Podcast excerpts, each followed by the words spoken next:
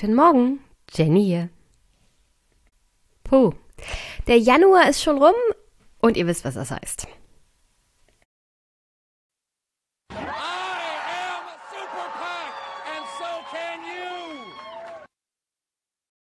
Jupp, genau, der Januar ist vorbei. Das heißt, ein neues Superpack muss gefüllt werden und es war gar kein so schlechter Januar, obwohl ich ja weiß, Anfang des Jahres, und das hört man ja beim Aufwachen-Podcast jetzt gerade auch, ist es ein bisschen klamm in der Kasse, aber ich kenne das. Es trudeln halt am Anfang des Jahres all diese furchtbaren Rechnungen ein. Kfz-Steuer, irgendwelche Abrechnungen, irgendwelche Versicherungen, die wollen alle irgendwie am Anfang des Jahres bezahlt werden und ehe man den Berg an Rechnungen beglichen hat, ist schon wieder Sommer. Aber deswegen umso mehr Dankeschön an die lieben Unterstützer im Januar. Angefangen mit Sebastian. Der hat mir tatsächlich 50 Euro überwiesen und hat eine kleine Nachricht dazu geschrieben. Eine kleine Anerkennung für ein tolles Podcast-Jahr 2019 mit vielen interessanten Monologen und Gesprächen. Ich wünsche dir viel Glück und Erfolg im neuen Jahr. Liebe Grüße, Sebastian. Liebe Grüße zurück. Dankeschön. Und ich hoffe, dass der Anfang des Podcast-Jahres 2020 auch zu deiner Zufriedenheit war. Für mich war es jedenfalls bisher sehr gut. Ein bisschen stressig, trotzdem gut. Grüße, Sebastian. Dann ein Dankeschön an Florian, der hat mir 22 Euro überwiesen und ohne Kommentar. Danke, Florian. Liebe Grüße. Du bist im Januar im Superpack. Auch von Heiko gab es 50 Euro, auch ohne Kommentar. Einfach genial, spektakulär, Heiko. Dankeschön. Dann geht's weiter mit Marc. Grüße nach Dublin übrigens, Marc. Marc überweist mir monatlich 20 Euro. Herzlichen Dank für die Unterstützung. Dann ein herzliches Dankeschön auch an Harald und Andreas, die mir kleine Beträge spenden, aber das läppert sich ja wie gesagt zusammen. Dankeschön, ihr beiden. Dann gab es vor allem diesen Monat sehr viel Geschenke von meiner Wunschliste. Angefangen mit Ali, der mir einen 10 Euro Amazon-Gutschein geschenkt hat. Herzlichen Dank, Ali. Und dafür kommst du hier in die Unterstützerliste in das Superpack. Dann nochmal ein Dankeschön an Achim, der hat mir zugeschickt das Buch von Christoph Butterwegge, Die zerrissene Republik, wirtschaftliche, soziale und politische Ungleichheit in Deutschland und hat dazu geschrieben, Liebe Jenny, vielen Dank für deinen großartigen Podcast, bin übers Aufwachenrudel auf dich aufmerksam geworden und genieße deine Podcast-Konzepte sehr. Viel Kraft weiterhin von Achim. Dankeschön, die Kraft werde ich brauchen. Im Januar, der Januar war nicht so mein Fall. Krank, krank und nochmal krank. Und jetzt habe ich seit einer gefühlten Woche eine scheiß Erkältung. Woher ich auch weiß, dass ich den Coronavirus nicht bekommen werde. Ich werde einfach an dieser furchtbaren Erkältung krepieren. Ich weiß, übertrieben, aber äh, ich hasse diese Erkältung. Die geht einfach nicht weg. Deswegen herzlichen Dank für die liebe Unterstützung, das tolle Buch und die lieben Wünsche. Die werde ich, wie gesagt, schön brauchen. Und für alle, die da draußen noch zu hören, passt auf euch auf. Achtet auf eure Gesundheit. Das ist uns so das Aller, Allerwichtigste.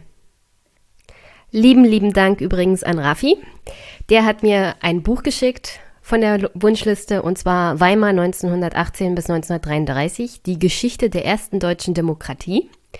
Danke dafür. Hat dazu einfach nur einen Gruß geschrieben. Und dann natürlich noch die zweite Sache. Die Funko Ray Wackelkopffigur. Ich werde damit viel Spaß haben. Herzlichen Dank, Raffi. Das, darüber habe ich mich sehr gefreut. Und dann last but not least das Buch von Verena Friederike Hasel, Wir wollen mehr als nur wählen, wie wir die Demokratie retten können, hat mir zugeschickt Thomas. Der hat dazu einen Kommentar mitgegeben. Und zwar, viel Vergnügen mit deinem Geschenk. Danke für deinen Podcast. Ich bin ständig anderer Meinung und viele Ansichten sind mir viel zu links, aber denken muss sich lohnen. Viele Grüße von Thomas. Mit Zwinkersmiley. Das ist der Sinn und Zweck dieses Podcasts. Ich glaube, es gibt keinen, der mit meiner Meinung oder mit meinen Einsichten immer 100% einverstanden ist. Und das ist auch das Wichtige daran. Ich glaube, wir sollten gerade in der Podcast-Landschaft daran arbeiten, einen einigermaßen vernünftigen Diskurs hinzubekommen. Zuhören muss man, ich glaube, heutzutage besonders wieder lernen, dass ich weiß nicht, aushalten ist, glaube ich, die falsche, das falsche Wort dafür, sondern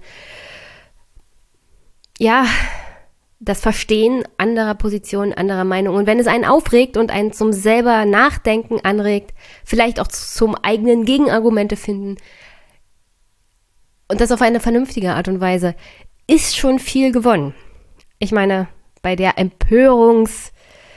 Empörungsgesellschaft, in der wir heutzutage leben, vor allem im Bereich der sozialen Medien, ist das, glaube ich, gar nicht so schlecht. Hier in der Podcast-Landschaft sich auszutauschen und sich aufzuregen, aber sich nicht grundlos zu empören. Deswegen herzlichen Dank, Thomas. Ich hoffe, der Podcast regt weiter auf und an. Und ich freue mich, dass du dieses, diesen Monat im Superpack gelandet bist. Und natürlich mein regelmäßiger Dank an die Dauerunterstützer Adam und Marcel, Kolja mit meiner Lieblingszahl 6,66 Euro.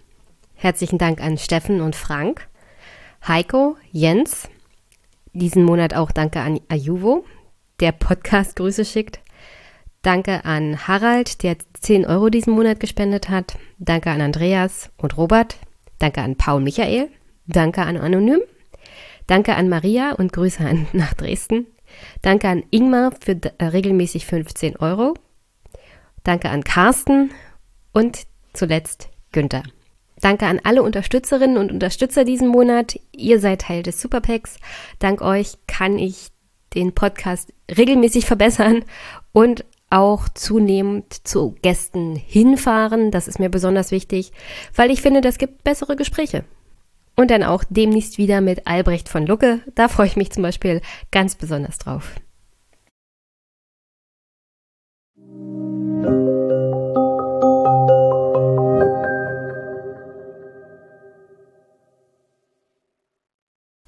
Apropos Unterstützung. Ihr kennt ja sicherlich Paul Gebler vom Res Publica Podcast, den Zweifach-Nerds.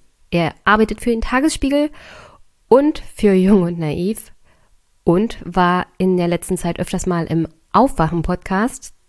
Vermutlich habt ihr ihn da schon gehört. Falls nicht, ich stelle mal in die Shownotes einige seiner Podcasts, unter anderem, wie gesagt, den Res Publica Podcast und die Zweifach-Nerds, ein sehr, sehr guter Musik-Podcast.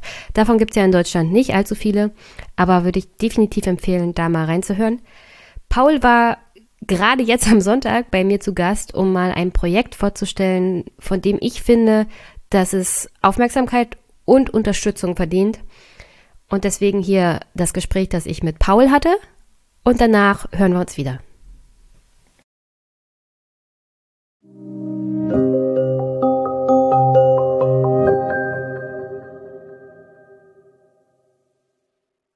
Ich bin, bin auch noch so ein bisschen verpennt. So, ich habe halt gestern eben noch bis zwei den neuen Zweifach-Netz geschnitten und äh, dann ganz lange geschlafen. Ja, guten Morgen, Paul, dann auch. das bleibt jetzt drin im Podcast übrigens, ja. Immer. Paul ist gerade um zwölf aufgestanden, aber er war fleißig. Erzähl ja. mal, was du gemacht hast nochmal, weil das hat man in deiner, in deiner Müdigkeit, glaube ich, nicht so richtig rausgehört, was du gemacht hast. ich habe gestern tatsächlich endlich wieder mit meinem guten Johannes den, eine neue Folge Zweifach-Nerds aufgenommen. Yay, endlich! Das heißt, das ist so crazy wirklich immer noch, ne? Also ähm, ich habe ewig gebraucht, bis ich bei meinem äh, bei meinem Republika Podcast dann mal in die so eine Folge mit tausend Hörern hatte und bei bei zweifach ist es einfach so aus dem Nix äh, direkt gekommen. Also einfach gemerkt, dass dann, dass man da echt so eine Marktlücke irgendwie noch mal so gefunden hat, weil es einfach zu, extrem wenig Musikpodcasts gibt, zumindest aus der freien Szene und dazu halt eben sehr wenige, die dann auch noch selber da Musik spielen wollen, weil man halt GEMA zahlen muss. Hm. Aber das wollten wir irgendwie sofort machen, weil das das dann irgendwie dann so 20 Euro Euro pro Nase. Äh, zumal wir das halt auch schon mit Spenden dann auch relativ schnell wieder raus hatten. Und das habe ich gestern aufgenommen und äh, habe geschnitten und ähm, ja, das ist, glaube ich, eine runde Folge geworden. Wir reden wieder über EDM-Musik. Es war ja von mir diesmal initiiert. Das letzte Mal kam ja Johannes an und meinte, lass mal, lass mal Avicii hören. Und ich war dann noch sehr skeptisch am Anfang, habe dann gemerkt, nee, das ist schon okay, das kann man schon mal machen. Und ähm, habe jetzt mich mit Deadmau5 ganz viel beschäftigt. Der ist schon noch eher so ein bisschen dreckiger Techno-Typ, so vom, vom Ursprung her. Obwohl seine Songs auch schon wirklich super poppig sind. Also das kann man schon kann man schon, glaube ich, ganz gut unter EDM auch verbuchen. Ein bisschen anders gemacht und das hat äh, großen Spaß gemacht. Ich bin sehr gespannt, wie das Ergebnis so ankommt. Auch bei dir. Du bist ja auch fleißige zweifach ja, Also das ist ja, ja, auch so toll an Musikpodcasts. Es ist eine absolute Nische in Deutschland. Oh. Das heißt, du kannst Hörer abgreifen ohne Ende. ich meine, jetzt hüpfen diese ganzen oder sprießen diese ganzen Podcasts der öffentlich-rechtlichen aus dem Boden. Und als, was soll man sagen, freier Podcaster, ähm, ohne das große Haus und die entsprechende, naja, Organisation und die Technik dahinter, kann man dagegen halt nur abstinken. Aber so ein, so ein Musikpodcast machen noch nicht viele. Beziehungsweise fast, ich, also ich kenne eigentlich nur deinen. Ich glaube, also ich habe zumindest mal so ein bisschen rumgeguckt und gemerkt, es gibt schon welche, aber ich muss auch sagen, ich habe mir da hab da auch nie reingehört. Also ich weiß halt eben nur, dass es wohl viele gibt, die dann nur über Musik reden, also halt dann sagen, ach guck mal, der Ärzte-Song ist doch total toll. Und dann hört man den Song aber nicht. Und das finde ich irgendwie, also ich würde es mir wirklich schon gar nicht deswegen erst anhören, weil ich es dann so unbefriedigend fände. Ähm, aber klar, die, das, das Problem ist auch immer noch die rechtliche Lage. Also es gibt dieses Paket von der GEMA, was man kaufen kann, äh, kann man einen Podcast machen. Kostet irgendwie so 30 Euro pro Folge oder sowas. Also ist jetzt nicht ganz billig, aber ich, ich bin ja auch da, war ja auch da nie sofort dabei, immer die GEMA so zu haten ich, äh, zumal ich ja selbst da auch indirekt zumindest von betroffen bin, also das ist schon ein ziemliches Alleinstellungsmerkmal für Deutschland, dass wir da eine Gesellschaft haben, die sich nur darum kümmert, dass du als Interpret dein Geld bekommst, ja, das irgendwo gespielt wird. Das gibt's so weltweit nicht so viel, zumindest nicht in der Form. Ähm, natürlich ist die GEMA, wenn man mit ihr zu tun hatte, einfach ein nicht unbedingt sympathischer und auch ähm, ist halt so ein Haufen Hardcore-Bürokraten, ne? Also das sind jetzt nicht irgendwelche hey, nicht coole gegen Musiker. Bürokraten hier. Also genau, so, so, so kleine Jennys, die sitzen dann da. Also ich sag mal Leute, wo du jetzt nicht irgendwie denkst, oh, das sind alle voll die Musiker und haben voll die Ahnung, sondern ist das halt für die auch halt irgendein Verwaltungsdings. Also ja, das muss halt äh, auch verwaltet werden. Also wenn du Geld ja, haben genau. willst, muss da eine Verwaltung genau. hinterstellen. Genau, es kann ja, es kann irgendwie nicht anders funktionieren. Ich weiß nur, dass mein Vater sich immer krass darüber aufgeregt hat, dass die jedes Mal seinen Nachnamen falsch geschrieben haben bei jedem Briefwechsel. Also mal mit AE, also mit Gäbler, das ist halt, lädt natürlich dazu ein, mal mit AE, mal mit E, mal mit nur mit A. Also es war irgendwie immer so, ey komm Leute, kriegt's bitte einfach mal geschissen. Rechtschreibung ist schwierig, äh, auch für Bürokraten. ja, ich denke aber gerade die, ich denke doch gerade die sollten da so richtig pingelig sein. Oh, das Fass mache ich jetzt als hier Rechtschreib Analphabetin lieber nicht auf. Okay. Ja, ist ja mit Zahlen zu tun, nicht mit Buchstaben meistens. Ähm, ja, leider ja, muss ich noch viel schreiben, das ist nervig. Naja, also wie gesagt, dieses, dieses GEMA-Gebäsche, da war ich nie so voll dabei, weil ich da einfach zu, zu viel mitkriege, wie, was sie dann eben auch Gutes äh, machen für den einzelnen Interpreten. Aber äh, klar, es ist so ein bisschen doof, weil ich habe jetzt auch noch gelesen, dass man eigentlich noch für die, die, die GVL, also die Gesellschaft für Leistungsverwertung, auch nochmal bezahlen müsste extra, aber ähm, hatte ich jetzt nicht weiter nachgeprüft also es ist auf jeden Fall noch nicht so richtig rechtlich erschlossen, was man da jetzt eigentlich machen kann. Mhm. Und ähm, wir machen jetzt einfach mal und äh, wissen halt, wir haben halt diese Lizenz und wenn uns jemand fragt, äh, beziehungsweise wir sind ja auch dann bei der GEMA wahrscheinlich registriert irgendwo als Zahler, ähm, denke ich mal, dass das schon geht. Und wann kommt die Folge raus? Ich hoffe noch diese Woche. Also ich habe sie jetzt, beziehungsweise ich werde sie gleich Johannes weiterschicken. Wir wollen jetzt so ein bisschen, ähm, so ein bisschen, bisschen mehr redigieren, bevor wir die Folgen veröffentlichen. Und äh, so ein bisschen kürzen vielleicht dann auch an einer, einer anderen Stelle. Also wir sind jetzt bei 95 Minuten. Äh, mal gucken. Also wenn wir jetzt beim Durchhören merken, nee, das ist alles rund und das passt schon, dann kommt sie. Also ich, ich hoffe mal, dass sie diese Folge, dass sie diese Woche noch rauskommt. Also die jetzt kommende. Eigentlich wollte ich mit dir gar nicht über deinen Musikpodcast sprechen, aber da ich gesehen habe, dass du wieder was machst und ich ja schon seit Monaten eigentlich darauf warte, dass mal wieder eine Folge rauskommt, äh, hat, hat, hat sich das jetzt angeboten.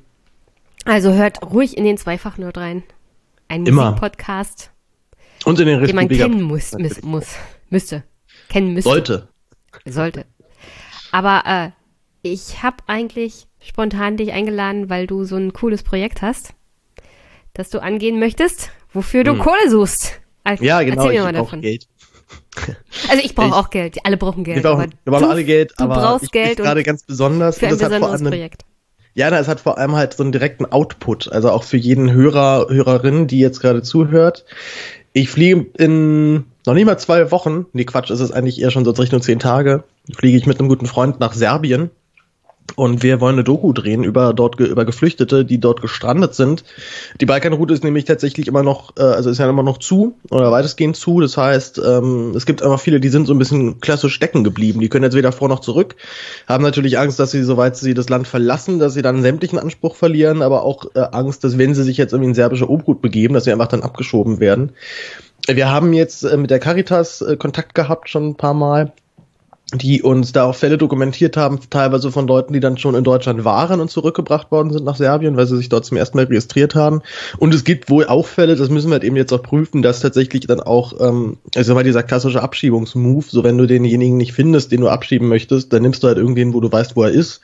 Hm. Also der, der, ups, der böse Terrorist der ist dann halt nicht, zu, nicht auffindbar, der versteckt sich irgendwo, aber dann nimmst du halt den, der gerade irgendwo eine Ausbildung macht. Und wenn ich es richtig verstehe, gibt es tatsächlich auch solche Fälle unter Serben, also teilweise auch von Leuten, die äh, schon in Deutschland geboren worden sind, dann als, ähm, als Kinder von den Kriegsflüchtlingen äh, und jetzt einfach dann wieder zurückgeschickt werden, weil einfach gerade die Lage wohl so ist. Weil also da, gerade dabei ist, alles abzuschieben, kann man die serbischen Kinder von damals auch gleich noch abschieben oder was? Ganz genau. So nach dem Motto, bei denen, äh, die waren jetzt lange genug hier und jetzt ist mal, müssen wir mal Platz machen. Also ähm, ich habe sowieso mal das Gefühl, wenn, wenn solche Fälle öffentlich werden von Abschiebungen, dass das immer nur so die, die Spitze des Eisbergs ist. Also so die Sachen, die man dann mal öffentlich medial irgendwo porträtiert hat. Und ganz viele von diesen Stories halt einfach nie gehört werden, weil es dafür nicht unbedingt die Lobby gibt oder auch nicht die Abnehmer dann gibt. Also da sind wir einfach, da sind wir einfach mega gespannt, was da so kommt. Denn wir ähm, also David kenne ich halt schon echt lange so. Ich habe mit dem auch ganz früher gefundraised. Ich hatte lange als Nebenjob äh, Fundraiser, also auf der Straße rumstehen und Leuten das Geld aus der Tasche ziehen für äh, die Roten Nasen oder für den BUND oder für UNICEF habe ich auch eine Zeit lang geworben. Und äh, das war so mein mein Nebenfinanzierjob äh, zu meinem zu meinem Schauspielerei-Gedöns früher war irgendwie auch eine spannende Zeit. Das ist echt ein richtig ätzender Job, aber man lernt eine ganze Menge und ich merke auch jetzt immer so rückblickend, dass das eine, eine durchaus prägende Zeit war, dass man einfach lernt, völlig ohne, ohne Angst auf irgendeine Menschen zuzugehen und den jetzt anzulabern und dann in ein Gespräch zu verwickeln und dann halt möglichst, ey, hier, spend doch mal für Afrika oder was auch immer merke jetzt auch, dass das mir auch so beim Tagesspiegel mega hilft, so diese erste Barriere zu überspringen, jemanden anzulabern. Und wenn man da arbeitet, lernt man sich relativ gut kennen. Und dementsprechend kenne ich David aber auch schon echt eine Weile und ganz gut. Mhm. Und die Idee kam echt nur so vor drei Wochen, bin ich irgendwie ins Café gegangen, wollte frühstücken und dann saß dann David, den ich schon wieder ein Jahr nicht mehr gesehen hatte, knappes oder so. Und haben gequatscht und gechillt und dann so, ey, lass doch mal so was machen. Also ja, klar, lass das machen. Er ist halt Setaufnahmeleiter und Kameramann.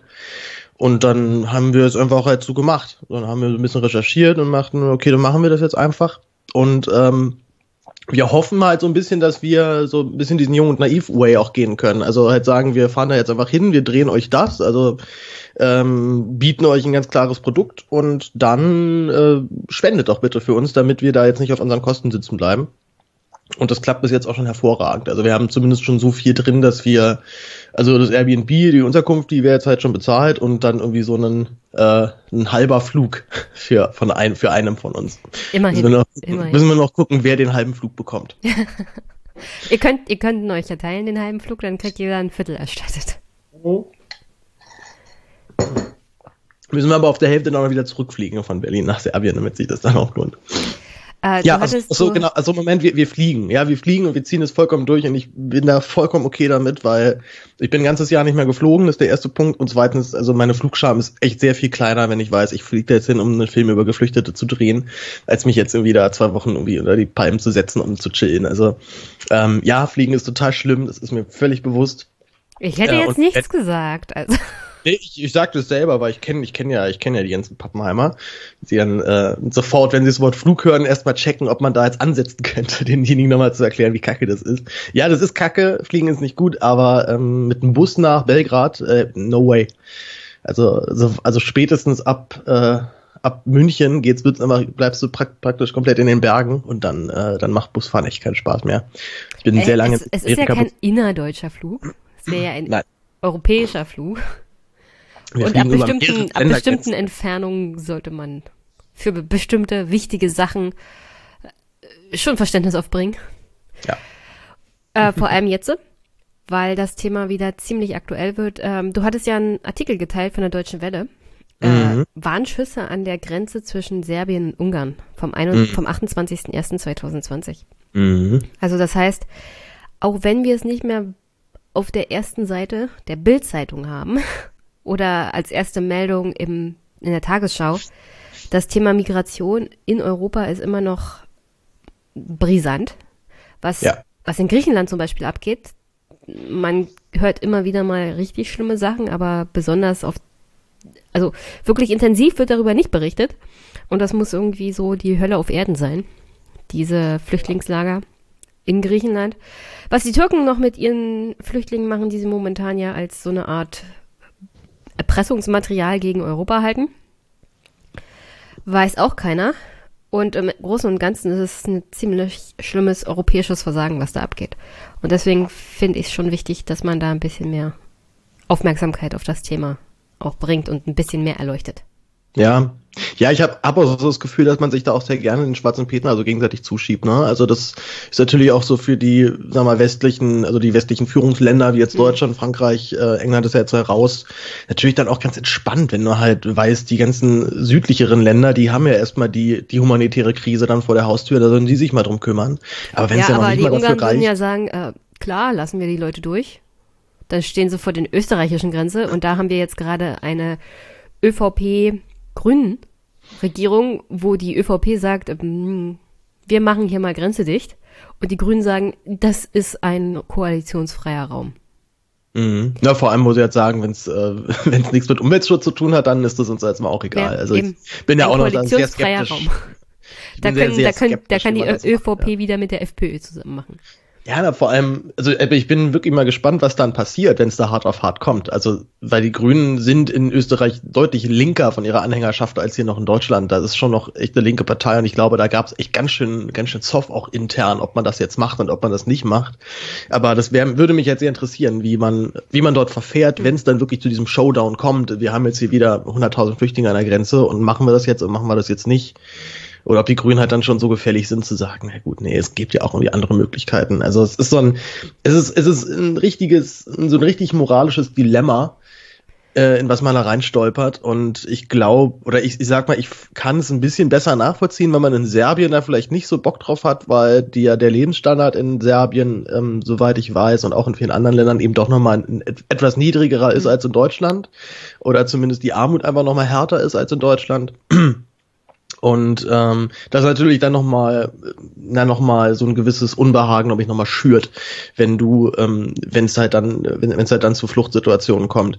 Es gibt äh, eine ich, ich gute wollte, ich wollte bloß, ich wollte bloß darauf hinweisen, dass man sich halt als europäisches Land wie Österreich oder Deutschland da einen schmalen Fuß macht, dass man ja, immer absolut. Orban kritisiert für die für den autoritären Staat, den er da hat.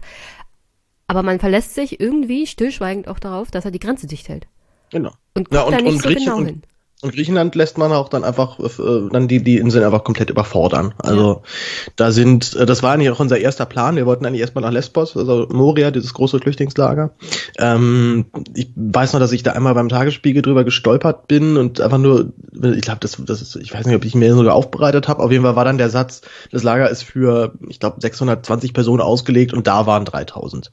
Na, also einfach schon da siehst du so diese Mengenverhältnisse, wie dass das völlig drunter und drüber geht. Und ähm, da wäre mich, würde, hätte mich eigentlich vor allem mal so interessiert, der Aspekt von den Leuten, die da arbeiten. Denn so, ich stelle es mir vor, äh, das hältst du ein Jahr Maximum aus und danach so sagst du, fick dich, ich mach diesen Job jetzt hier nicht mehr. Ich sehe den ganzen Tag Leid und Elend und äh, sehe vor allem, die Administration auf allen Ebenen versagen und vor allem, es ist den Leuten auch egal. Also das kann mir ja keiner erzählen, wenn es beim Tagesspiegel in der DPA drin steht, dann wissen das auch die Politi, der, der weiß das auch Herr Horst Seehofer hier im, ähm, Innenministerium und dann wissen es auch die sämtlichen äh, Ministerien, die das letztendlich was angeht, die wissen, wie schlimm es dort ist und wissen, dass dort sich halt Leute kaputt arbeiten den ganzen Tag und es einfach übergehen. Und ich glaube, das, ähm, ich glaube, das macht auch was mit den Leuten. Hm. Also. Ja, man kann, man kann ja noch nicht mal der griechischen Regierung vor Vorwürfe machen.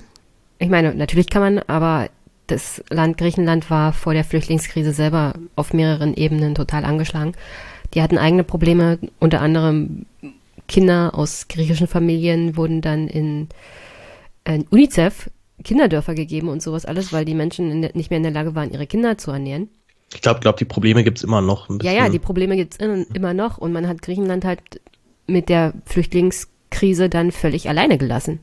Ja. Und was soll die griechische Regierung machen, wenn sie immer noch an ihrer eigenen wirtschaftlichen und sozialen und finanziellen Lage total knabbert? Und das ja, ist halt die Verantwortung von Brüssel dann am Ende und da macht halt keiner was. scheint. Ja, Und also es, wie es du ist sagst, echt, interessiert es ist auch keinen. unfair einfach, ne? Ja, also dann, äh, man merkt halt eben dann doch, dass diese europäische Einigung noch nicht so richtig geklappt hat. Und das wundert einen auch nicht, denn die wirtschaftlichen Verhältnisse sind halt auch nochmal sehr unterschiedlich. Und ähm, was ich auch, das merkt man auch dann immer, wenn man sich so mit ausländischer Presse da mal beschäftigt, Deutschland ist gar nicht so krass beliebt, wie man jetzt immer denkt. Ach Wie es nee. einfach gerne- Wie es einem auch gerne halt so AD, ZDF dann erzählen, ähm, alle finden Deutschland und Europa toll. Also natürlich hat das eine gewisse Vorbildswirkung, aber ich bin jetzt auch schon gespannt, wie es dann in Serbien ist. Mhm. Werden wir da krass hart abgefeiert? Ähm, oder äh, müssen wir dann so ein bisschen gucken, dass wir uns als Deutsche nicht ab, allzu öffentlich outen? Denn ähm, gerade halt, glaube ich, so mit, mit, mit Flüchtlingsfrage. Es, es gibt eine sehr gute Doku von, äh, oder ein, ein gutes Stück von vom Y-Kollektiv. Äh, das sind ja auch so ein bisschen die Formate, in denen wir uns orientieren werden von der Machart, also auch so ein bisschen als offene oder gefilmte Recherche.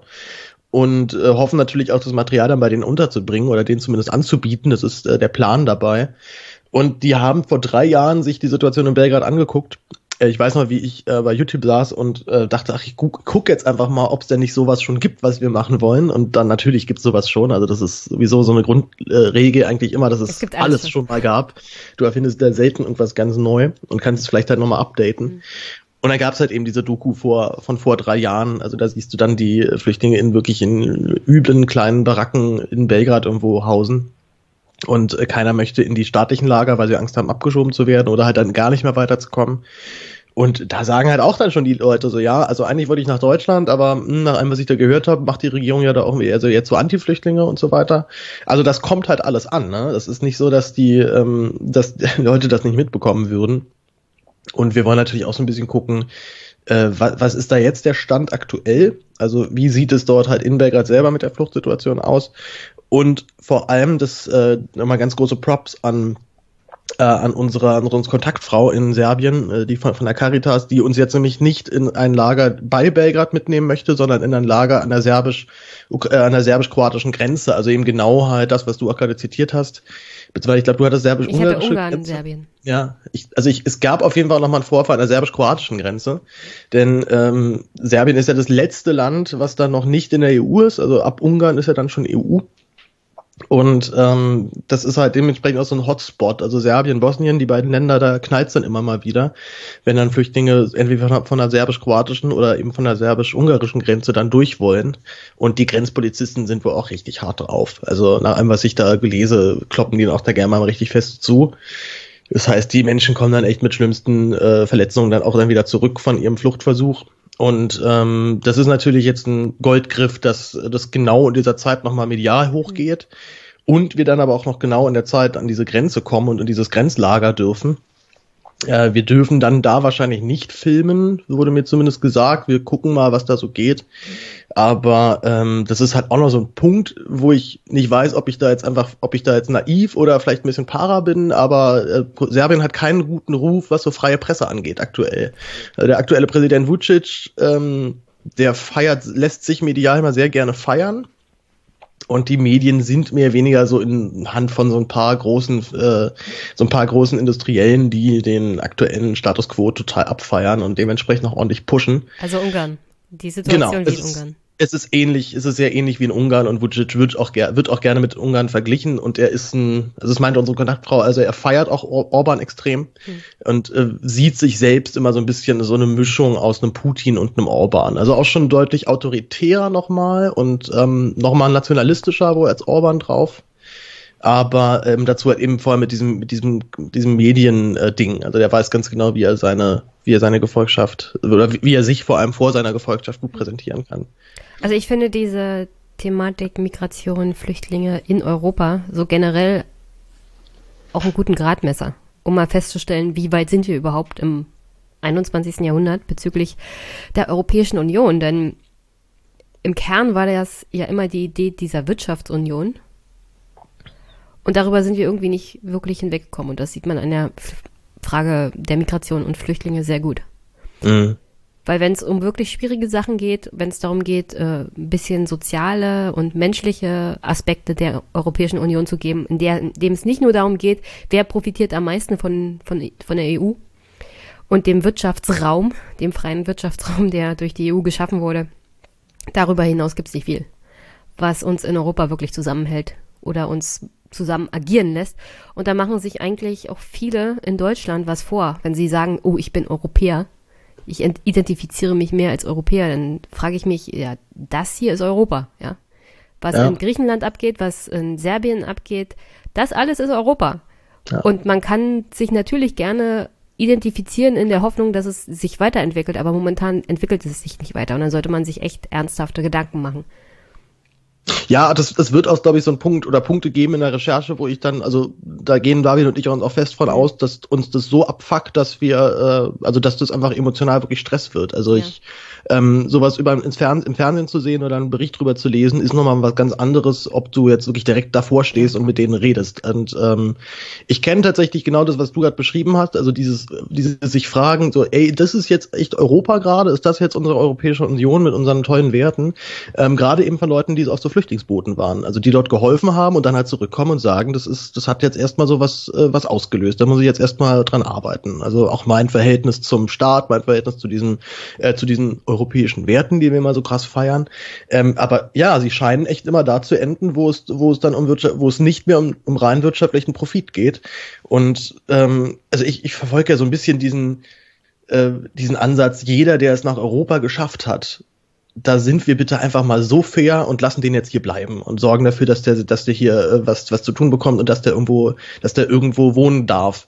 Aber dass man halt dann auch noch diese, also diese Dreistigkeit besitzt, dann zu sagen, äh, nee, du kommst, du bist jetzt zwar hier in Europa, aber du kommst ja von einem anderen Kontinent, du schickst jetzt, dich schicken wir mal wieder zurück.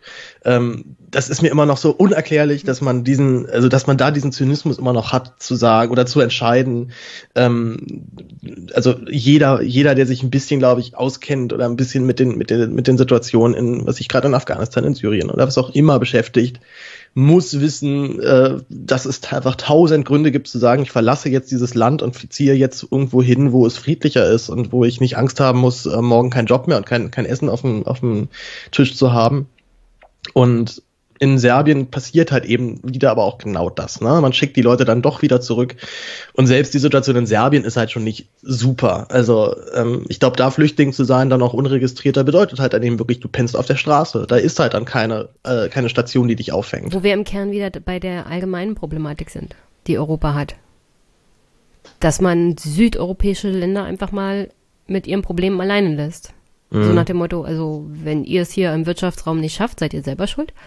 Und da, wo die Flüchtlinge ankommen und registriert werden das erste Mal, da sind sie halt registriert. Und deswegen ja. gilt das für uns in Deutschland oder in Dänemark oder in Norwegen oder in Schweden. Naja, Norwegen jetzt nicht, aber in Schweden nicht.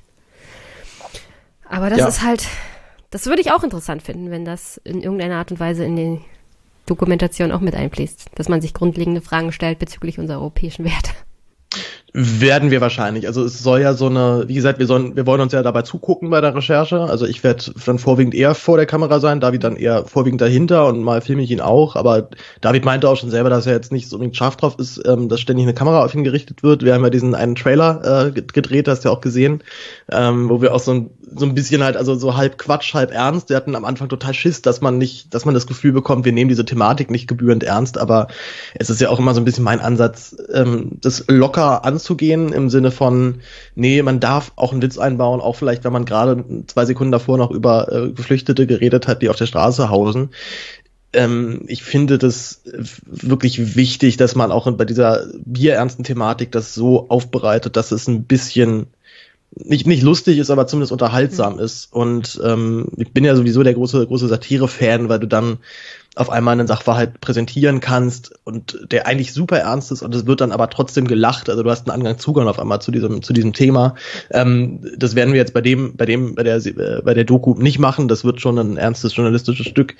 Aber klar, das wird auf jeden Fall auch Thema sein, äh, sich anzugucken. Das ist jetzt irgendwie EU, das ist EU-Außengrenze. War das denn so geplant? Also ich habe das irgendwie anders in der Schule mitgekriegt, als wir, äh, was ich als 2004 die EU-Osterweiterung war und wir alle die den Euro eingeführt haben. Also das waren für mich so, sag mal so aus meiner Kindheitserinnerung positive europäische Momente und die sind jetzt irgendwie alle weg und ja, ach sowieso, das ist die, man muss ja einfach halt nur 2014 sich angucken, wo wir irgendwie noch Weltmeister waren und alles war super und wir hatten alle die mega krasse Party und 2006 vor allem, wo wir WM im eigenen Land hatten und Deutschland Fladen geschwenkt haben. So ist auf jeden Fall jetzt irgendwie eine andere Zeit gerade, ne? Wenn man sich das so, so mal zurückdenkt. Ja, die Zeiten ändern sich ziemlich schnell meistens. Aber sowas von, Alter. ah. Dann ja. hoffe ich, dass du noch finanzielle Unterstützung bekommst. Ja, liebes also Spenden, äh, auf, Spenden, ähm, Spenden. Liebes äh, Aufwachen Super, das wollte ich schon sagen. Nee, äh, Einmischen Superpack. Einmischen Superpack. Ähm, ich weiß, ihr, äh, Jenny schröpft euch immer schon ordentlich, aber, ähm, aber wenn für mich auch noch und äh, meinen lieben Freund David und unsere, unser Vorhaben, was, was übrig bleibt, freuen wir uns mega doll.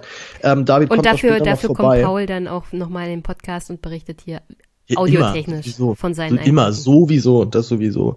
Ich ähm, verpflichte dich jetzt hier als allererstes, dass du in meinen Podcast kommst. Nee, klar, soweit, soweit wir zurück sind. Wir können auch gerne mal gucken, ähm, je nachdem, wie dann das Internet ist, ob wir halt auch dann direkt vor Ort einfach mal was mhm. schalten. Also ähm, Zur Not geht auch per Handy.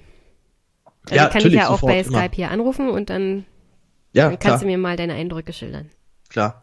Ähm, das können, wir sehr gerne machen. Vielleicht auch für mich einfach, äh, also auch schön, dass man dann so ein so ein so ein Output direkt dann aus aus Serbien selber hat. Das toll. Und und vor allem, wir hoffen ja auch darauf, dass wir vielleicht noch unser Material direkt dann vor Ort auch noch irgendwo unterkriegen. Also, ich meine, das Thema ist gerade media aktuell, so man kann das halt irgendwie an Leute schicken. Hier ist gerade frisches äh, frisches Kameramaterial aus Serbien. Also das äh, das ist ja alles irgendwie drin jetzt. Und ähm, ja, also wie gesagt, wir freuen uns einfach nur mega, wenn wir sozusagen unsere Unkosten einfach wieder drin haben. Ähm, wie gesagt, das sind halt vorwiegend erstmal Flug und Unterkunft. Ähm, so, unser Equipment holen wir uns eben halt gerade, kaufen wir jetzt so Stück für Stück zusammen. Äh, das ist ja auch dann ein bisschen Zukunftsinvestition und wir wollen ja vielleicht dann auch nochmal einen nächsten Film machen. Also das ähm, müssen wir alles halt Zeit schauen, wie das klappt. Äh, ja, dementsprechend freuen wir uns mega, wenn wir ein bisschen unterstützt werden, auch 10 Euro helfen oder auch 1 Euro hilft und äh, wenn ihr natürlich mehr übrig habt, umso mehr. Äh, Davi kommt auch später vorbei, dann drehen wir eine kleine Folge und machen so ein bisschen so labern einfach zu zweit nochmal über unsere Ideen und was wir schon so gemacht haben. Und natürlich werden auch alle Förderer äh, vorgelesen oder FörderInnen werden alle vorgelesen und präsentiert und kriegen äh, krasses Danke und äh, ja, also wir, also wenn gut, wir, wenn David und ich Danke sagen. Ja, eigentlich, eigentlich schon, aber andererseits hast du mich schon jetzt hier eingeladen. Ich finde, das ist Unterstützung genug.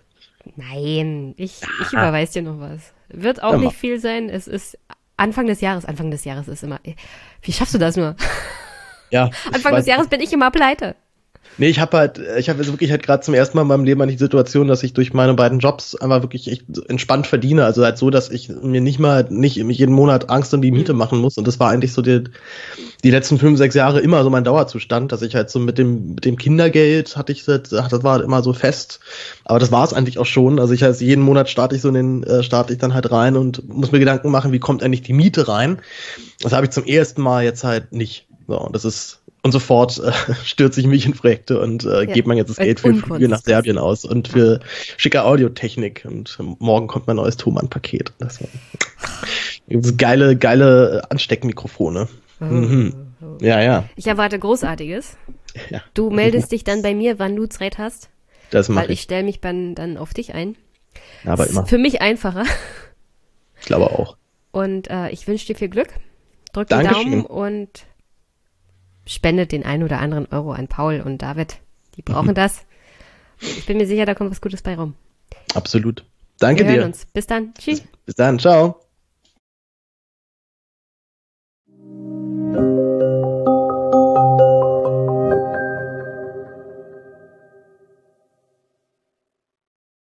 Also, wie Paul gesagt hat, wenn ihr ein Euro spenden könntet oder irgendwie unterstützen könntet, das würde auf alle Fälle helfen. Ich bin mir sicher, das ist gar keine so schlechte Idee von Paul, das mal zu machen. Vor allem, wenn man bedenkt, dass reichlich wenig von den sogenannten Außengrenzen der Europäischen Union bekannt ist. Wenn nicht gerade mal wieder von der Deutschen Welle was kommt, ist es halt einfach viel zu wenig. Wir beschäftigen uns im Kern immer nur mit uns selbst und unserer eigenen Innenpolitik. Das große Ganze fernab der eigenen Landesgrenzen, hm, wird eher selten beleuchtet. Und das sieht man gerade an der Problematik, die völlig überdreht worden ist. Und zwar alles, was mit Tom Radke zu tun hat. Tom Radke ist ein 18-jähriger politisch aktiver Mensch, der bei der Linken ist und auf Platz 20 der Landesliste für die Wahl der Bürgerschaft in Hamburg kandidiert. Er laut eigenen Aussagen und nach dem, was ich so recherchieren konnte, ist er seit zwei Jahren gegen die Klimakrise aktiv und setzt sich da stark ein, vor allem bei Fridays for Future in Hamburg. Wie gesagt, laut eigener Aussage steinigt mich jetzt bitte nicht. Und ähm, auch laut Fotos und Bildern auf seiner Homepage war er das letzte Mal bei Fridays for Future in Hamburg bei einer Demo am 14.01.2020 gegen Siemens, also die landesweite Aktion gegen Siemens wegen der Schalttechnik, die sie liefern nach Australien für das Kohlekraftwerk beziehungsweise für die Kohleabbauwerke in Australien. Da hat Fridays for Future ja landesweit eine große Demonstrationsaktion unter anderem auch gegen Siemens gemacht. Da war er jedenfalls laut Bildern und eigener Aussage mit bei der Demonstration noch am 14.01. dabei. Aber besonders unrühmliche Berühmtheit und bundesweite Aufmerksamkeit hat Tom erreicht unter anderem wegen seiner Aussagen bezüglich des 75. Jahrestag der Befreiung von Auschwitz. Und hier zitiere ich ihn mal, da hat er geschrieben, Heute vor 75 Jahren wurde Auschwitz befreit. Der Holocaust war eines der größten Verbrechen im Zweiten Weltkrieg. Die Nazis gehören auch zu den größten KlimasünderInnen, da ihr Vernichtungskrieg und ihre Panzer riesige Mengen von CO2 produziert haben. Hashtag Remember. Und ähm, ich will gar nicht großartig darauf eingehen, wie dämlich dieser Tweet war. Ich meine, Wirklich? Wirklich, Tom? Was stimmt mit dir nicht, Mann? Darum geht es mir jetzt eigentlich gar nicht mehr, weil dieser Junge braucht definitiv Hilfe und definitiv sollte man seine Tweets, seine Radgeleaks oder was auch immer der da macht, mit Twitch spielen und Zweiten Weltkrieg nachspielen, also ignoriert das. Ignoriert das einfach. Guckt euch das nicht an besorgt dem Jungen Hilfe. Seine Followerschaft auf Twitter ist praktisch explodiert. Also von knapp 200 Followern auf mindestens 4000 jetzt. Und ich könnte wetten. Ich würde sogar mein Monatsgehalt der nächsten sechs Monate darauf verwetten, dass die meisten dieser Follower in dem Bereich äh, Verschwörungstheoretiker, Anti-Fridays for Future Leute und alles, diese Dunstkreise gehören. Deswegen, also entweder ist das eine riesen Jan Böhmermann-Sache, der uns alle trollt, oder hier haben wir wirklich einen 18-Jährigen, der nicht ganz realisiert und reflektiert, dass seine Aussagen zur Befreiung von Auschwitz in Verbindung mit Klimakrise vielleicht nicht so die richtige Idee sind. Wenn du anbringen willst, dass Krieg auch eine Gefahr für die Klimarettung darstellt, dann bring das an, aber bring das nicht in Verbindung mit der Befreiung von Auschwitz und dem Holocaust. Das sind wirklich zwei Sachen, die man prinzipiell trennen muss. Aus mehreren Gründen. Vor allem aus emotional moralischen Gründen. Also du kannst nicht den Holocaust nehmen und darauf huckepack deine eigene politische Agenda durchbringen. Wenn du den Holocaust nimmst und das politisch für dich instrumentalisieren willst, dann geht das definitiv nach hinten los und explodiert wie ein Haufen Scheiße in deinem Gesicht und zwar aus gutem Grund. Der Mord an sechs Millionen Juden, an Homosexuellen, an Sinti und Roma und an allen anderen, die von den Nazis verfolgt und verschleppt und ermordet wurden in, in den KZs die instrumentalisiert man nicht für eine politische Agenda, egal wie richtig oder falsch sie ist. Also für falsch schon gar nicht, aber auch nicht für irgendwelche politischen Überzeugungen beziehungsweise für eine Politik, die bezüglich der Klimarettung vielleicht richtig ist. Aber dieses, dieses singuläre Ereignis im 20. Jahrhundert kannst du nicht instrumentalisieren. Das ist ein, ein so schlimmes Verbrechen, dass du das nicht ausnutzen darfst. Und da gibt es auch kein Wenn und Aber. Und dass der Junge das mit 18 entweder nicht reflektiert oder nicht kapiert, kann ich mir gut vorstellen. Alles, was danach gefolgt ist, ist noch ein ganz anderes Thema, weil, wie gesagt, der Junge hat, wenn das eine echte Person ist, schwere, schwere Probleme, um die man sich mal kümmern sollte.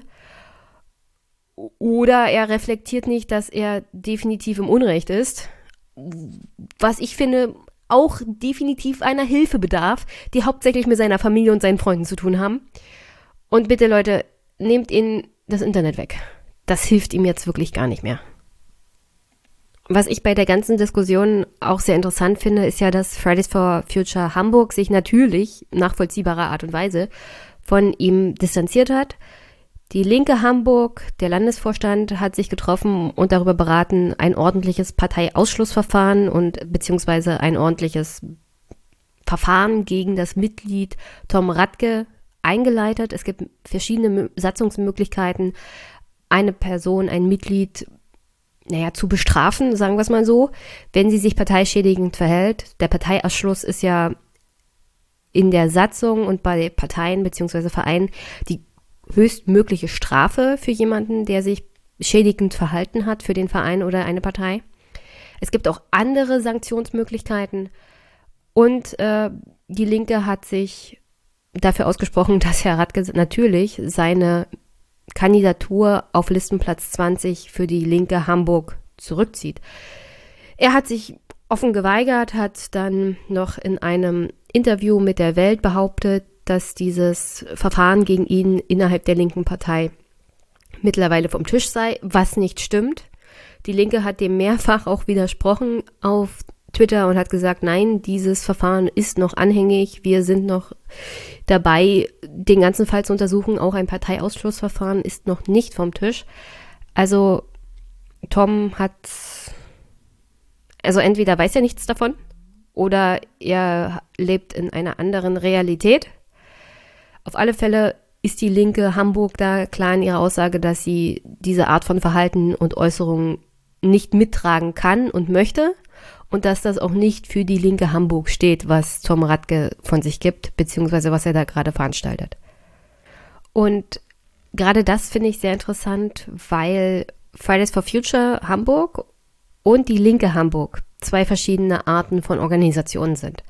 Die Linke Hamburg ist eine Partei, in der Radke Mitglied ist und in der er natürlich den Sanktionen und der Satzung der Partei unterworfen ist, die natürlich nicht machtlos gegenüber einem Mitglied ist, das sich falsch verhält, auch wenn, und das kommt ja immer wieder zum Tragen in Deutschland, es Parteien sehr schwer fällt, Mitglieder auszuschließen diese ganze Diskussion um Thilo Sarrazin in der SPD, das hat sich ja jetzt über Jahre hingezogen, bis die SPD jetzt dazu gekommen ist, dass tatsächlich mal ein Gericht gesagt hat, hm, ihr könnt ihn ausschließen. Das ist natürlich noch nicht ganz zu Ende, aber es sieht so aus, als ob die SPD ihren Problemfall los wird. Das mit Tom Radke kann sich natürlich ziehen. Das Beste für eine Partei ist immer, wenn man dazu kommt, dass das Mitglied freiwillig austritt. Fridays for Future ist im Gegensatz dazu natürlich eine, eine Bewegung. Also es gibt keine zentrale Organisation, es gibt keine Mitgliederverzeichnisse, es gibt nichts, wo man sich anmelden kann. Radke behauptet, er ist ein aktives Mitglied. Er hat auch behauptet, er hat bis vor einiger Zeit unter anderem sich um Social Media und solche Sachen gekümmert das ist natürlich nicht nachvollziehbar. Also da steht jetzt Aussage gegen Aussage.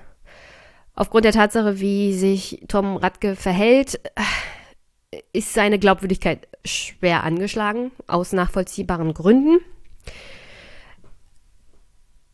Aber ich würde sagen, Fridays for Future hat generell so ein Problem, wenn sowas generell hochkommt. Also wenn sich Leute, die sagen, also ich bin von Fridays for Future, ich helfe da bei der Organisation, ich bin bei den Demos, also jeder, der bei den Demos ist, kann ja sagen, ich bin Unterstützer von Fridays for Future. Kann das für sich beanspruchen und auf der Homepage von Tom Radke ist ja weiterhin das Konterfei von Fridays for Future zu sehen. Unter anderem mit Greta Thunberg. Und da fand ich jetzt interessant, was in den letzten Tagen unter anderem in der Taz geschrieben wurde bezüglich des Eintragens einer Marke, beziehungsweise des Antrags der Marke Fridays for Future durch die Familie Thunberg. Das ist eher so ein kritischer Bericht. Ich stelle sie, ich stelle ihn auf alle Fälle in die Shownotes, empfehle ich stark zu lesen. Ich bin ja jetzt auch nicht gerade jemand, der nicht kritisch gegenüber bestimmten Personen von Fridays for Future ist. Äh, und es wirkt vielleicht ein bisschen komisch, wenn ich sage, an sich finde ich es gar keine so schlechte Idee, wenn man die Marke Fridays for Future schützen lässt. Gerade vor dem Hintergrund, was gerade mit Tom Radke passiert. Denn wenn man sich mal vor Augen führt, dass Fridays for Future halt diese große weltweite Bewegung ist, zu der sich jeder bekennen kann, der Fridays for Future und das Gesicht Greta Thunberg im Großen und Ganzen für sich beanspruchen kann, momentan auch, abgesehen von moralischen Aspekten, für alles Mögliche benutzen könnte. Und ja, diese Frage der Distanzierung ist es vielleicht gar keine so schlechte Idee, sich die Marke schützen zu lassen und eintragen zu lassen, beziehungsweise dann auch zu sagen, wem es erlaubt ist, unter dem Emblem Fridays for Future zu agieren und politisch tätig zu werden oder anderweitig tätig zu werden und die Marke für sich zu benutzen und daraus in irgendeiner Art und Weise Profit zu schlagen. Gleichzeitig, wenn man die Erlaubnis hat, Fridays for Future für sich zu beanspruchen, weil man an Thunbergs oder was auch immer da geplant ist, herantritt und sagt, ich habe das und das vor und deswegen möchte ich die Marke Fridays for Future benutzen und einem die Nutzung dann entzogen wird, ohne dass man was falsch gemacht hat, bildet das eine Art Schutz, weil auf der einen Seite kann man natürlich immer sagen, wer sich falsch verhält, von dem wird sich distanziert von Fridays for Future. Gleichzeitig ist es halt schwierig, wenn man, wenn man sich die Entwicklung vielleicht in den nächsten Jahren anguckt, zu sagen, wer gehört jetzt dazu und wer nicht, weil so eine Bewegung früher oder später entweder fällt sie in sich zusammen oder sie wird organisierter. Und organisierter ist eigentlich immer besser.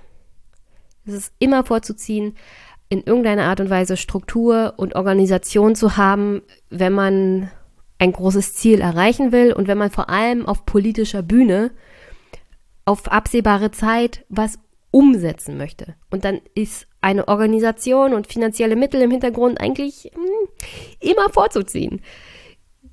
Natürlich ist die Art und Weise, wie das politische System momentan in Berlin auch funktioniert und in Brüssel hauptsächlich mit Lobbyismus verbunden und Lobbyismus heißt auch immer Geld zu haben. Es ist immer besser organisiert zu sein und Geld im Hintergrund zu haben. Es öffnet einfach mehr Türen. Ist das verwerflich? Ja, natürlich ist es verwerflich. Ist das die Art und Weise, wie das politische System momentan funktioniert? Ja.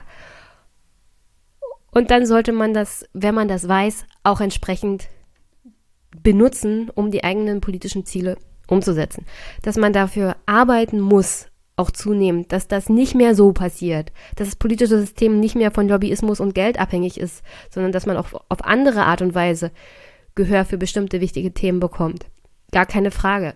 Aber bis es soweit ist, muss man das System halt gegen sich selbst benutzen. Und das heißt, organisiert sein, finanzielle Mittel zu haben und entsprechend ist es vielleicht gar keine so schlechte Idee, die Marke schützen zu lassen. Und wie gesagt, das bietet nicht nur Schutz für die Marke selber, für die Organisation, sondern für diejenigen, die die Marke für sich beanspruchen und benutzen von denen sich dann vielleicht durch Fridays for Future distanziert wird, ohne dass sie was getan haben. Weil momentan ist das so, wenn sich distanziert wird durch die Organisation Fridays for Future, kommt es darauf an, wer hat die meisten Sympathien. Im Fall Tom Radke ist es ganz klar, dass der Junge offensichtlich Probleme hat. Wie er sich verhält, entzieht auch jegliche Sympathie, weswegen es fast unmöglich ist, in irgendeiner Art und Weise ihm zu unterstellen, dass er, dass auch nur irgendwas von dem stimmt, was er sagt. Was wir nicht nachprüfen können, weil hier wirklich Aussage gegen Aussage steht am Ende. Und weil er sich total unsympathisch verhält. Und das ist im Kern dann ein Problem, wenn sich eine Organisation von einem distanziert, die nicht wirklich organisiert ist. Am Ende steht man dann vielleicht alleine da, wird öffentlich gebrandmarkt, das kann auch passieren und hat vielleicht nichts falsch gemacht. Deswegen ist, wie gesagt, das, was momentan von der Familie Thunberg gemacht wurde, Schutz auf zweierlei Ebenen. Schutz für diejenigen, die sie beanspruchen und die vielleicht irgendwann alleine dastehen, ohne was getan zu haben, dann können sie sich wehren. Und Schutz für die Marke Fridays for Future, dass sie nicht ausgenutzt wird, beziehungsweise für fremde Zwecke missbraucht wird. Aber was genau ist denn passiert? Also am 23. Dezember 2019 hat die Familie Thunberg beim Europäischen Amt für geistiges Eigentum den Antrag gestellt, Fridays for Future als Marke schützen zu lassen.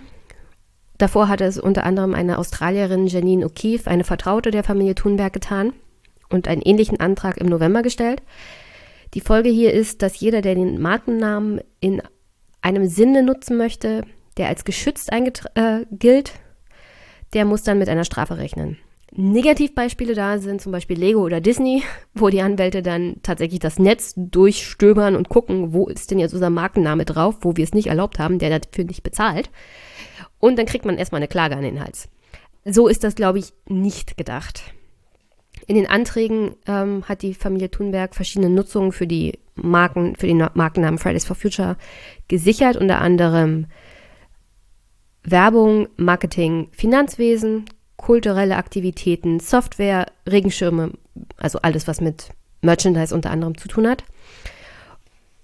Und das Bereitstellen von Informationen im Namen von Fridays for Future. Und das finde ich dann auch besonders wichtig, weil wenn man nach außen auftritt und sagt, ihr Fridays for Future, gibt es natürlich einen großen Vertrauensvorschuss bzw. Glaubwürdigkeitsvorschuss aufgrund der Art und Weise, wie Fridays for Future und äh, Greta Thunberg und alle, die mit Fridays for Future zu tun haben, auch wahrgenommen werden. Also dann hinterfragt man vielleicht eher seltener die Informationen beziehungsweise die Aktionen und die Personen, die dahinter stehen, sondern wenn da erstmal Fridays for Future draufsteht, kann, kann es natürlich auch jemand sein, der nicht unbedingt das Beste für Fridays for Future im Sinne hat, sondern ganz im Gegenteil, äh, vielleicht sogar was Negatives möchte wenn Fridays for Future erstmal draufsteht, macht man sich erstmal vielleicht weniger Gedanken. Und das kann dann natürlich auch für die Klimabewegung an sich schlechte Folgen haben. Wenn Menschen das ausnutzen wollen und ja, eine eher negative Aktion machen wollen, wie zum Beispiel Fridays for Future, keine offenen Grenzen oder sowas. Ist jetzt natürlich völlig übertrieben, aber theoretisch, also es gibt schon Leute, die dann mehr Fantasie haben als ich, um eine fiese Aktion draus zu machen, solange sie Fridays for Future oben drauf pappen. Und äh, Menschen sind so drauf, die haben eigentlich, es gibt eigentlich alles. Also es gibt nichts, was es nicht gibt. Deswegen ist es vielleicht keine so schlechte Idee, das in entsprechender Art und Weise schützen zu lassen und aufzupassen, dass Fridays for Future nicht sinnentfremdet wird. Und natürlich gibt es darum jetzt viele auch kritische Diskussionen bezüglich der Zentralisierung der Macht von Fridays for Future bei der Familie Thunberg. Äh, dann ist da der finanzielle Ausbeutungszweck bezüglich der Marke. Aber sagen wir es mal so, wenn, wenn die Familie Thunberg und Greta und alle, die mit ihr zu tun haben, wirklich das Thema Klimarettung als allerwichtigstes sehen, und das glaube ich auch, dann werden sie den Teufel tun, da irgendwie eigene Zwecke oder äh, Selbstbereicherung draus zu ziehen. Ich glaube, im Vordergrund ist tatsächlich erstmal der Schutz von Greta und der Marke Fridays for Future, und es ist eine Marke, dass das nicht zweckentfremdet wird. Und auf der anderen Seite gibt es natürlich die Möglichkeit, dann, wie gesagt, Merchandise zu machen, den, die Marke tatsächlich für Werbung zu benutzen und daraus finanziell Profit zu schlagen, was an sich ja erstmal nicht schlecht ist, weil dann kann man das Geld auch genauso gut benutzen, um der Organisation Fridays for Future zu helfen. Und damit meine ich wirklich eine Organisation aufzubauen, weltumspannend, das ist ja alles nicht kostenlos, ja. Also Greta reist ja nicht kostenlos irgendwie mit Zug. Das muss ja auch bezahlt werden und ich glaube schon, dass sie viel eingeladen wird, dass die Kosten irgendwie getragen werden. Das heißt aber nicht, dass man sich als Eltern von Greta Thunberg nicht Gedanken darüber macht, dass, wenn es später mal dazu kommt, irgendwie eine Stiftung im Hintergrund ist, die auch dafür sorgt, dass die Tochter beziehungsweise alle die, die mit Fridays for Future und der Organisation zu tun haben, in irgendeiner Art und Weise auch finanziell unterstützt werden. Und das ist, wie gesagt, keine schlechte Idee, weil es geht ja im Großen und Ganzen hier auch um Klimarettung und das Geld fällt halt nicht vom Himmel. Man muss da auch realistisch sein. Wenn man die Marke Fridays for Future für Werbung hergibt, die von Unternehmen gemacht werden, die sich für Klimaschutz einsetzen, zum Beispiel, und eine Fridays for Future NGO-Organisation, die es in dem Sinne noch nicht gibt, aber vielleicht innerhalb des Jahres gegründet wird, in Verbindung mit einer Stiftung, dann muss man in irgendeiner Art und Weise auch finanzielle Mittel in der Hinterhand haben. Und wie gesagt, wenn man sich für das Thema Klimarettung einsetzt und ein großes Ziel hat und das vor allem auf politischer Bühne umsetzen möchte, dann brauchst du Organisation und finanzielle Mittel im Hintergrund. Und in dem Sinne widerspreche ich hier mal ein bisschen der Taz, die das auch ein bisschen angesprochen hat, die genau wissen, dass das alles nicht so leicht ist und dass man nicht organisationslos bleiben kann und äh, von Sonnenschein alleine leben kann, sondern dass es hier wirklich zwei wichtige Aspekte gibt, die man immer beachten muss. Der eine ist der Schutz vor Zweckentfremdung und der andere ist, dass man sich mehr Gedanken machen muss um die Zukunft der Organisation Fridays for Future, wie man das finanzieren kann und auch wie man das Ganze auf feste Füße stellen kann, die noch mehr Durchschlagskraft haben. Und in dem Sinne begrüße ich das eigentlich doch eher. Ich meine, das kann immer noch in die falsche Richtung laufen. Aber ich finde, das ist ein durchdachter Move der Familie.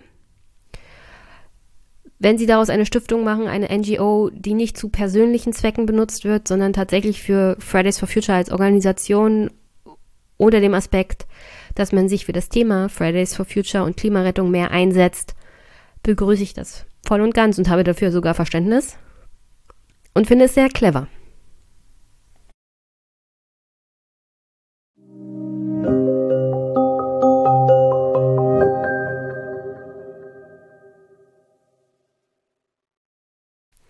Und damit kommen wir mal zu einem unserer Nachbarn in Europa, im Süden, Österreich. Und erkläre mir einer mal die Österreicher.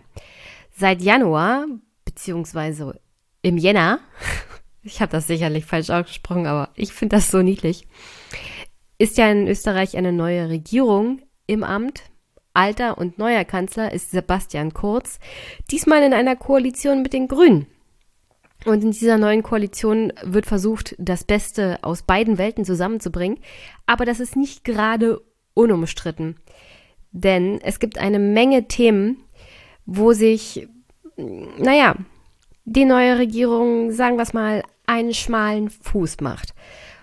Alle Themen, die auch nur annähernd umstritten sind, wie zum Beispiel Sicherungshaft oder Klimaschutz oder auch Themen wie ökologische Steuerreform oder Sozial- und Flüchtlingspolitik werden als heikle Felder einfach ausgespart, damit man das in der Regierung zwischen ÖVP und Grünen nicht klären muss, beziehungsweise kom keine Kompromisse eingehen muss und damit keine Probleme mit der eigenen Basis und Wählerschaft bekommt, hat man einfach gesagt, damit es hier zu keinem Bruch der Regierung kommt, aber gleichzeitig, damit wir hier keine Kompromisse eingehen müssen und dann vielleicht Wähler verlieren, nennen wir das einfach mal koalitionsfreie Räume. Das heißt, im Koalitionsvertrag wird das nicht geregelt bzw. ausgespart und man gibt der FPÖ die Möglichkeit, zusammen mit der ÖVP, die ja unter kurz in der Regierung ist, da tatsächlich noch politisch zu agieren und Ideen umzusetzen. Also zum Beispiel bei der Flüchtlingspolitik hat in Zukunft Kurz die Möglichkeit zu sagen, gut, wir können das mit den Grünen nicht klären. Die sind zwar unser Koalitionspartner, aber wenn wir ein kritisches Thema zum An Angriff nehmen wollen, wie Schutz der Außengrenzen in Österreich oder Schutz der Grenzen in Österreich generell, Sicherungshaft für Personen, die wir abschieben wollen, alles zum Thema Migration so generell. Das können wir zur Not dann halt mit den Freiheitlichen klären. Dass es da vielleicht von Seiten der grünen Mitgliedschaft und Wählerschaft Probleme geben könnte, äh, ignorieren wir jetzt mal. Hm? Ich sehe das ah, schwer, schwer kritisch und am besten hat so und so schon der Aufwachen-Podcast angesprochen, zusammen mit Albrecht von Lucke. Und da würde ich auf alle Fälle den neuen Text in den Blättern empfehlen. Die neue Ausgabe vom Februar ist gerade erst rausgekommen und Albrecht macht ja immer so einen vierseitigen Text gleich am Anfang und diesmal mit dem Titel Die Zukunft des Regierens, Projekte statt Koalition. Und Albrecht hat das da sehr gut beschrieben, was hier im Kern das Problem ist. Und ich zitiere mal. Doch was dann konkret daraus folgte, war der GAU für die Grünen. Angepriesen als das Beste beider Welten entpuppt sich der österreichische Koalitionsvertrag faktisch als der Persilschein für Sebastian Kurz und für dessen Fortsetzung der Migrationspolitik mit der FPÖ. Denn wie lautet die vereinbarte Arbeitsteilung? Die Grünen schützen das Klima und sorgen dafür, dass Österreich schon 2040 klimaneutral wird und Kurz schützt die Grenzen und hat dafür faktisch freie Hand inklusive Ausreisezentren, in denen Flüchtlinge mit negativem Asylbescheid zur in Anführungszeichen freiwilligen Ausreise überredet werden sollen und präventiver in Anführungszeichen Sicherungshaft für potenzielle Gefährder. Doch damit nicht genug. Sollten ÖVP und Grüne in der Flüchtlingspolitik zu keiner Einigung kommen, ist es kurz erlaubt, sich im Parlament andere Mehrheiten zu suchen. Selbst mit den Stimmen der FPÖ und gegen den Willen des Koalitionspartners. Der Gewinner dieser Konstellation dürfte damit heute schon feststehen. Der alte und neue Bundeskanzler wird sich mit Hilfe der Grünen als innovativer, wertkonservativer Vordenker in der Klimapolitik präsentieren, während er in der Migrationspolitik gegen die Grünen an seinem FPÖ-nahen Abschottungskurs festhält. Zitat Ende. Und wie gesagt, lest diesen Artikel, abonniert so und so die Blätter, wenn ihr es noch nicht gemacht habt. Ich muss mal gucken, manche, manche Texte sind ja auch kostenlos sozusagen für alle zu lesen auf der Homepage. Ich gucke mal, ob ich euch das in die Shownotes stellen kann, ob das generell zugänglich ist. Ein sehr guter Artikel von Albrecht mal wieder. Es geht dann generell weiter mit der Frage, wie in Zukunft Regieren überhaupt möglich ist, wie man das stabil hält, eine Regierung und ja, wie das so allgemein aussieht, weil die gleiche Frage haben wir ja momentan in Ostdeutschland. Wie schafft man es, eine Koalition zustande zu bekommen, unter anderem mit Parteien, die sich generell eigentlich nicht so grün sind? Wie schafft man es trotzdem, da eine Landesregierung zu bilden und aktiv auch vernünftige Politik für fünf Jahre zu gestalten, weil es gibt ja weiterhin das Problem von Haushalt, Politik, die gestaltet werden muss. Es muss Geld ausgegeben und eingenommen werden. Und das funktioniert halt nur, wenn du ein Parlament hast, das arbeiten kann und eine Regierung hast, die arbeiten kann. Und deswegen wird über kurz oder lang auch in Deutschland diese Frage viel intensiver nicht nur auf Länderebene in Ostdeutschland zu klären sein, sondern auch in Westdeutschland und vor allem auch auf Bundesebene. Und Gleichzeitig die Frage, wie arbeiten Schwarze und Grüne zusammen? Am Beispiel von Österreich sieht man, wie es vielleicht nicht gemacht werden sollte. Also man kann nicht das eine Themenfeld, was den Grünen gut passt, den Grünen überlassen und das andere The Themenfeld, was den Schwarzen gut passt, den Schwarzen überlassen und alles, was kritisch ist, wird außen vor gelassen oder dem Parlament überlassen mit der Ansage, mh, hm, dann arbeiten wir halt mit der AfD zusammen. Kann sich das hier jemand vorstellen? Ich glaube nicht. In Österreich ist das möglich. Wir müssen aber in Deutschland aufpassen, so kann das halt nicht gehen. Ja, also alles das, was Thema Migration, Integration, Sozialpolitik angeht. Dass dann die Grünen sagen, hm, außen vor. Erstmal der Klimarettung sollte man nicht wirklich alles unterordnen. Es ist ein wirklich wichtiges Thema natürlich, aber zum Wohle des Klimas wichtige Fragen der Migration und der Sozialpolitik unterzuordnen, ist erstmal falsch. Und als zweiten Punkt in Deutschland natürlich, die Grünen haben hier ganz andere prozentuale Werte als zum Beispiel in Österreich. Das, das stimmt. Deswegen sollte man trotzdem aufpassen, auf die Finger gucken, gucken, wer ist jetzt hier Spitzenkandidat, wer ist Kanzlerkandidat und welche Inhalte genau vertreten sie in der Wahl und wo sind die roten Linien. Das sollte man hier auch zunehmend bei Landtags- und Bundestagswahlen dann beachten. Und umso interessanter ist es, sich auch mit Österreich zu beschäftigen.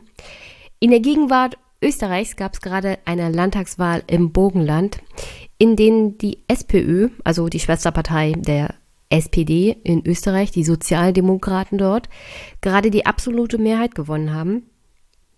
Und im Herbst gibt es dann noch die Landtagswahlen, Schrägstrich Gemeinderatswahlen in Wien. Und um das mal genauer zu sagen, Wien hat wie viele andere Städte, zum Beispiel in Deutschland, Berlin oder Hamburg oder Bremen, also so Stadtstaaten. Das gibt es in Österreich sozusagen nur für Wien. Das ist da die einzigste große, größere Stadt. Und Wien erfüllt damit praktisch eine Doppelfunktion, sowohl Gemeinde als auch Bundesland. Und deswegen gibt es im Herbst, wahrscheinlich Oktober 2020, dort Gemeinderats- und Landtagswahlen. Und das ist, wie gesagt, besonders interessant, weil da ein alter, unrühmlicher Bekannter, Heinz-Christian Strache, mit einer neuen Partei antreten will und dort für Unruhe sorgen will. Das muss nicht zwangsweise nur der FPÖ schaden. Das kann auch der SPÖ schaden. Das kann generell der Stabilität der Wiener Stadtregierung schaden. Weil wenn Heinz Christian Strache mit seiner neuen Partei, ich glaube, der ist DPÖ, dort um die 15 Prozent holt, würfelt er praktisch alles durcheinander und sorgt dort wirklich für Instabilität in der Stadt, die seit, ich glaube, dem Zweiten Weltkrieg, überhaupt seit Bestehen der Zweiten Republik, nur von der SPÖ regiert wurde. Und ein schlechtes Ergebnis für die SPÖ könnte wirklich dramatische Folgen haben bezüglich der Ausrichtung der SPÖ an sich, in welche Richtung sie geht, wie zum Beispiel verfolgt sie dann das dänische Modell der Sozialdemokraten. Und dazu komme ich gleich nochmal. Also wenn die SPÖ Wien verlieren sollte, in welcher Form auch immer, könnte es sein, dass die Sozialdemokratie in Österreich einen Weg geht, wie die Sozialdemokratie in Dänemark gegangen ist.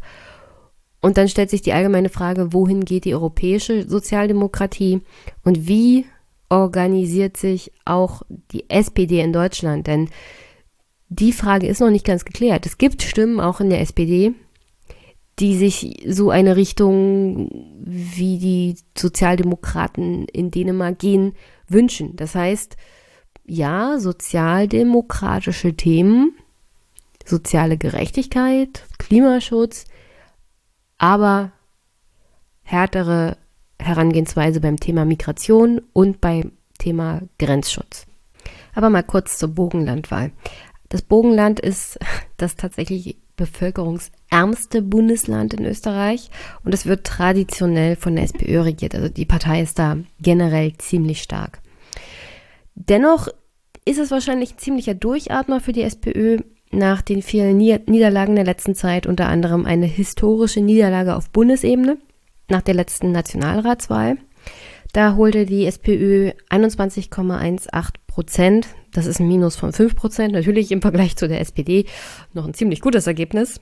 Da, wo unsere Sozialdemokraten gerade bei Umfragen stehen, dennoch ziemlich schlechtes Ergebnis. Interessant zu wissen ist auch, das Burgenland hat eine ziemlich lange Grenze mit dem Nachbarland Ungarn und setzt sich schon seit längerer Zeit in der Landesregierung und auch innerparteilich in der SPÖ und versucht da Auswirkungen zu haben auf die Bundesebene, wenn die SPÖ beteiligt ist, für strengere Zuwanderungspolitik ein. Im Großen und Ganzen war die Bogenland-Landtagswahl ein Stimmungstest, so generell, wo steht die SPÖ jetzt eigentlich? Und wer gewinnt den innerparteilichen Zwist? Also gehen wir mehr Richtung dänische Sozialdemokraten oder verfolgen wir weiterhin den Kurs von der Parteichefin Pamela Rendi-Wagner? Und man kann sagen, puh, die SPÖ auf Bundesebene macht ein ziemlich schlechtes Bild. Um ehrlich zu sein, furchtbar katastrophal. Tanja hatte mir zwei, also eigentlich ein Video geschickt mit einem Auftritt von Randy Wagner im ZIP 2. Und meine Fresse. Gott, war das schlecht. Katastrophal, katastrophal. Ich spiele gleich ein paar Ausschnitte vor. Ich habe mir dann auch nochmal den Auftritt von ihrem parteiinternen Gegner und dem Spitzenkandidaten bei der Bogenlandwahl Doskosil angeguckt. Äh, also sagen wir es mal so, inhaltlich gebe ich ihm besonders beim Thema Flüchtlingspolitik nicht sonderlich recht, weil er offensichtlich auch für der, so eine Sicherheitsverwahrung ist, wie die FPÖ und die ÖVP. Aber das kann ja nicht der Sinn und Zweck sein, Menschen einzusperren, bis sie abgeschoben werden können, ohne dass sie in irgendeiner Art und Weise Gesetze gebrochen haben, sondern nur, dass man sie praktisch in einem Sammelzentrum einsperrt, um dafür zu sorgen, dass sie also praktisch ihre Freiheit, ihre freie, ihre Bewegungsfreiheit einschränkt, um dafür zu sorgen, dass man die absolute Kontrolle darüber hat, wo sie sind, bis man sie sozusagen los wird. Das ist so, ich glaube im Kern das, was Doskosil auch gerne will. Und da wird einem doch ein bisschen schummerig, wenn man bedenkt, dass das halt der Sozialdemokrat ist. Und deswegen war das. Äh, also ich würde nicht gerade sagen, dass das ein gutes Ergebnis war, dass im Bogenland die SPÖ die absolute Mehrheit geholt hat, weil das eine SPÖ ist, die doch schon eher Richtung dänische Sozialdemokraten geht. Und wo ich dabei bin, komme ich mal auf die dänischen Sozialdemokraten zu sprechen. Denn die haben im Juni 2019 einen historischen Sieg errungen. Jedenfalls war das so in deutschen Medien zu lesen. Da gab es dann Überschriften wie Sozialdemokraten siegen bei der Wahl in Dänemark. Und äh, teilweise wurde davon gesprochen, dass die dänische Sozialdemokratie doch ein Vorbild für den Rest Europas sein könnte. Erstmal sollte man sagen, dass dieser historische Sieg nicht wirklich ein Sieg war. Denn wo einige einen Aufstieg oder ein, ein Stopp des Niedergangs der europäischen Sozialdemokraten sehen, sehe ich doch eher ein Stagnieren und ein Fortsetzen der Krise der europäischen Sozialdemokratie, vor allem auch in Form der dänischen Sozialdemokraten. Denn ja, die dänische Sozialdemokratie hat 25 Prozent im Sommer 2019 geholt, aber sie haben nur einen Sitz im Parlament dazu gewonnen, das heißt Folketing. Und prozentual haben sie tatsächlich verloren. Also im Vergleich zur letzten Bundestagswahl in Dänemark, also Parlamentswahl in Dänemark, haben sie tatsächlich einen Prozentpunkt eingebüßt und aufgrund verschiedenster wahltechnischer Sachen und Aufteilung der Mandate haben sie trotzdem ein Mandat dazu gewonnen und konnten dann auch die Regierung stellen mit einer dänischen Sozialdemokratin als Ministerpräsidentin. Aber wenn man sich das mal ganz genau anguckt, haben sie in Dänemark seit 1990 über 10 Prozent an Ergebnis verloren. Also 1990 hatten sie noch 37,4 Prozent in den Parlamentswahlen geholt. Und 2019 waren es dann 25,9 Prozent. Also innerhalb von 20 Jahren hat auch die dänische Sozialdemokratie 12 Prozentpunkte verloren.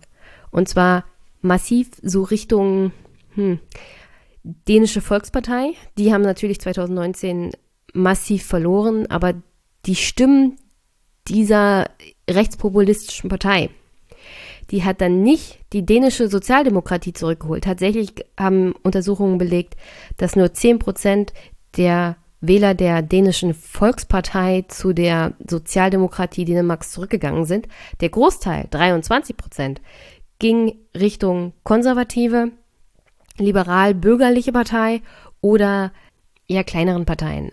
Alles Parteien eher mit sozialem Charakter, aber gleichzeitig, ähm, sagen wir es mal so, doch sicherheitsorientiert, was die Grenzen Dänemarks und Migrationspolitik angeht. Das wurde also als großer Sieg verkauft, ein prozentualer Niedergang seit 20 Jahren um 12 Prozent und tatsächlich ein prozentualer Verlust von einem Prozent. Währenddessen hat man gerade mal ein Mandat im Parlament dazu gewonnen. Also großer Sieg sieht anders aus und Vorbild sieht auch anders aus. Das als historischen Sieg zu verkaufen, da braucht man schon viel Fantasie. Und mit welchem Inhalt, mit welchen Positionen hat sich die Sozialdemokratie in Dänemark diesen historischen Sieg erkauft? Vor allem bei einem Thema haben sie sich mehr und mehr der rechtspopulistischen dänischen Volkspartei angenähert, und zwar der Migrationspolitik. Und dann kann man das inhaltlich eher mit der Migrationspolitik der AfD vergleichen als der deutschen SPD. Da geht es dann um Grenzkontrollen, eine Kita-Pflicht für Kinder aus sogenannten Ghettos, so wird das tatsächlich bezeichnet, wo vor allem Menschen mit Migrationshintergrund leben, aber auch sozial schwache Menschen. Also da, wo praktisch die Ärmsten der Bevölkerung leben. In diesen Bereichen hat dann die dänische Sozialdemokratie gesagt, also eure Kinder haben auf alle Fälle eine Kita-Pflicht. Sie müssen Dänisch lernen, sie müssen lernen, was es heißt, Däne zu sein. Es geht um, also auch sehr viel um das Thema Identifikationspolitik und zwar als dänischer Bürger. Und das soll von Anfang an sozusagen den Kindern eingetrichtert werden, auch in den Kitas. Ich generell habe nichts gegen eine Kita-Pflicht.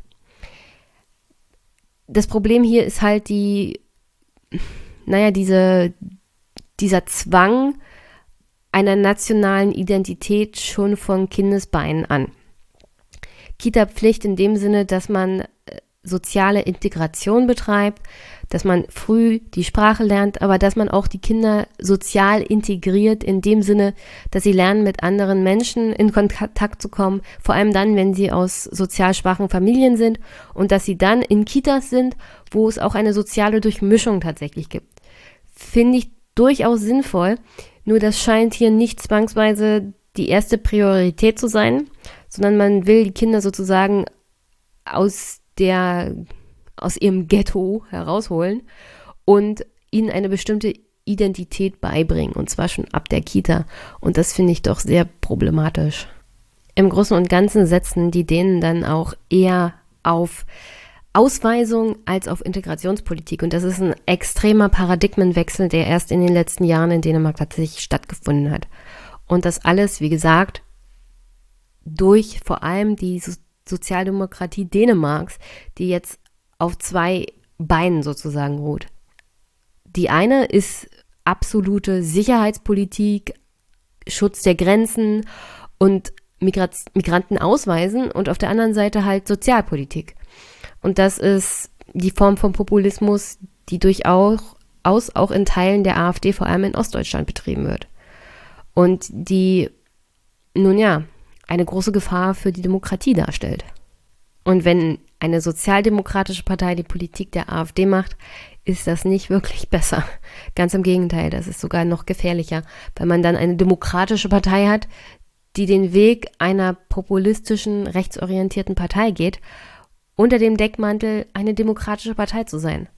Und das hinterfragt man dann eher weniger, als wenn es zum Beispiel jemand von der AfD in Form von Höcke sagt, den man leicht bloßstellen kann und von dem man genau weiß, was in seinem Kopf vorgeht, weil er darüber auch Bücher geschrieben hat.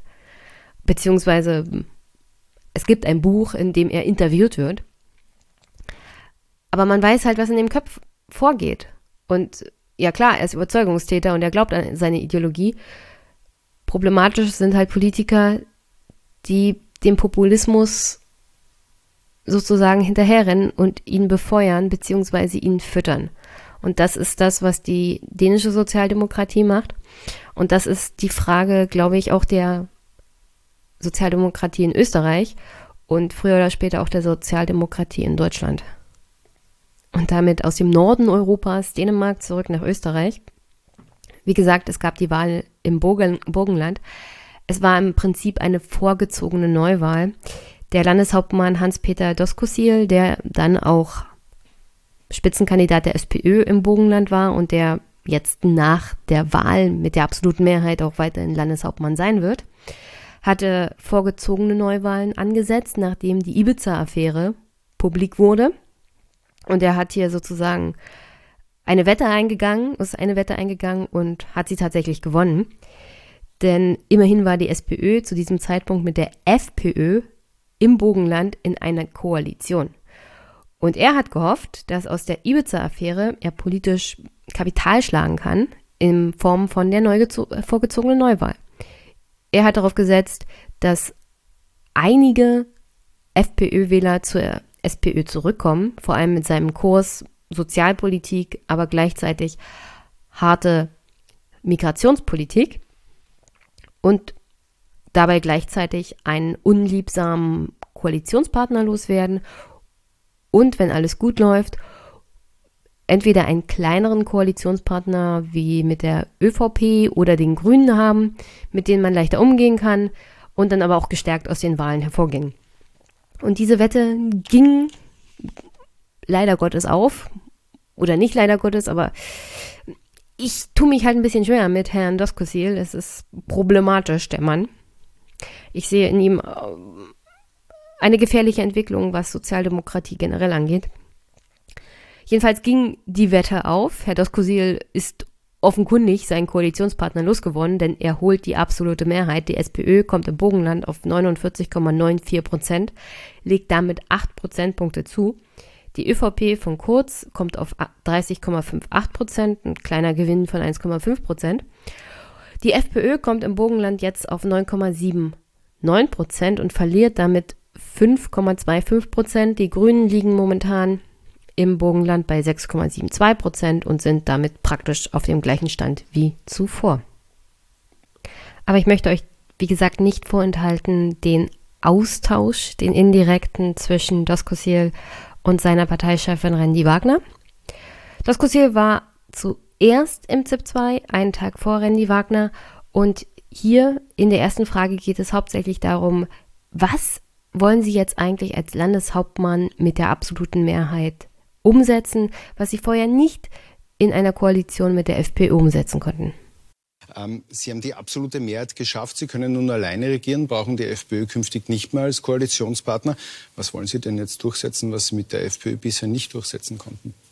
Ja, zunächst muss man mal äh, schon auch ein bisschen am Boden bleiben. Obwohl wir die absolute Mehrheit haben, werden wir in der nächsten Woche mit allen Parteien Gespräche führen. Mir schwebt davor, dass wir inhaltliche Arbeitsübereinkommen in den einen oder anderen Bereich vielleicht erzielen können, weil es ja wichtig ist, ein sehr gutes Ergebnis auch zu transformieren äh, im Burgenland und natürlich auf Bundesebene auch die entsprechenden Ansprechpartner zu haben. Das heißt, es könnte eine Koalition Leid im Burgenland kommen. Warum denn das? Man hat den Proporz erst vor kurzem abgeschafft im Bundesland. Es, äh, nicht falsch verstehen, es wird keine eine absolute Mehrheit ist eine absolute Mehrheit. Es wird aus meiner Sicht mit diesem Ergebnis keine Regierungsbeteiligung einer anderen Partei geben, aber es kann äh, wenn man ein bisschen hineinhört und die anderen Parteien oder die Spitzenkandidaten der Partei noch ernst nimmt, äh, thematische Arbeitsübereinkommen geben, wo man Landtagsmehrheiten sucht, vielleicht darüber hinausgehend. Aber absolute Mehrheit steht fest. Es wird mit diesem Ergebnis keine andere Regierungsbeteiligung geben. Bei der letzten Landtagswahl in der Steiermark hat die SPÖ historisch schlechtestes Ergebnis eingefahren, genauso bei der Nationalratswahl. Sie haben heute acht Prozentpunkte dazu gewonnen. Was machen Sie anders als Ihre Parteikollegen? Wir haben sicherlich einen, bis zu einem gewissen Grad äh, einen anderen Weg gesucht. Wir haben Themen auf den Tisch gelegt. Es wäre für uns einfach gewesen, ein Jahr vor der Wahl zu sagen, als Wahlversprechen, Mindestlohn, Pflegeplan, bildungspolitische Themen. Wir haben aber gesagt, wir haben die Möglichkeit und die Chance, das umzusetzen. Wir setzen es um und wir wollen es nicht nur versprechen, sondern auch halten.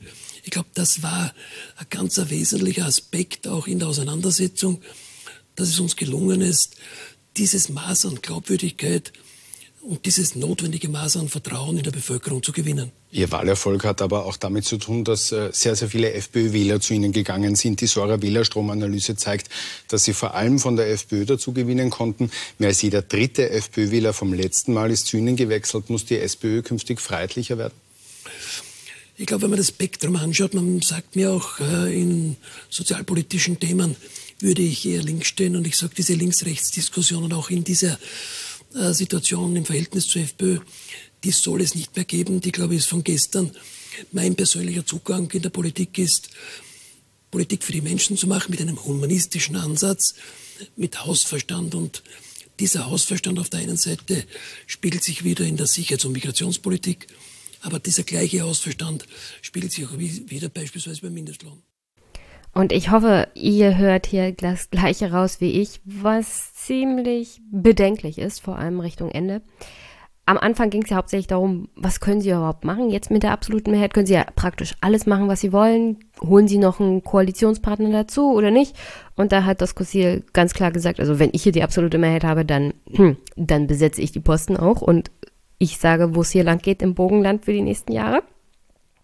Gleichzeitig hat er aber auch das angedeutet, was Albrecht in seinem Text praktisch angesprochen hat, für bestimmte Projekte wird sich auch das Kossil in absehbarer Zeit hin und wieder mal die Unterstützung von anderen Parteien suchen, vielleicht sogar von der FPÖ, seinem ehemaligen Koalitionspartner. Im Bogenland hat man es da nicht so mit der Entfernung zur FPÖ. Und dann geht es in der Befragung durch den Journalisten praktisch hauptsächlich darum, in die Richtung, in die es dann auch im weiteren Verlauf in dem Gespräch geht, Richtung innerparteilicher Streit und welches Gesicht soll denn die SPÖ in Zukunft haben? Und da finde ich ganz interessant, dass er sagt, also dieses Links-Rechts-Denken, das ist von vorgestern, das ist völlig irrational, das brauchen wir nicht mehr. Wir müssen, wie er sagt, Hausverstand an den Tag legen. Das heißt im Großen und Ganzen harte Kante im Bereich Flüchtlingspolitik und gleichzeitig halt Sozialpoli sozialpolitische Maßnahmen für unsere Österreicher. Und das ist im Großen und Ganzen das, was man nicht zwangsweise mit der FPÖ äh, bekommen hat in der Regierung mit der ÖVP. Das hatten sie aber tatsächlich versprochen während der Nationalratswahl, bevor sie in die Regierung gekommen sind. Also das ist genau das Konzept, mit dem die FPÖ vorher gewonnen hat. Dass sich jetzt jemand wie Doskozil natürlich aufgreift und damit Wählerinnen und Wähler tatsächlich von der FPÖ auch holt. Und dass es, dass es im Grunde darum geht, die Macht zu erhalten und den Wählerinnen und Wählern dann zu geben, was sie wollen.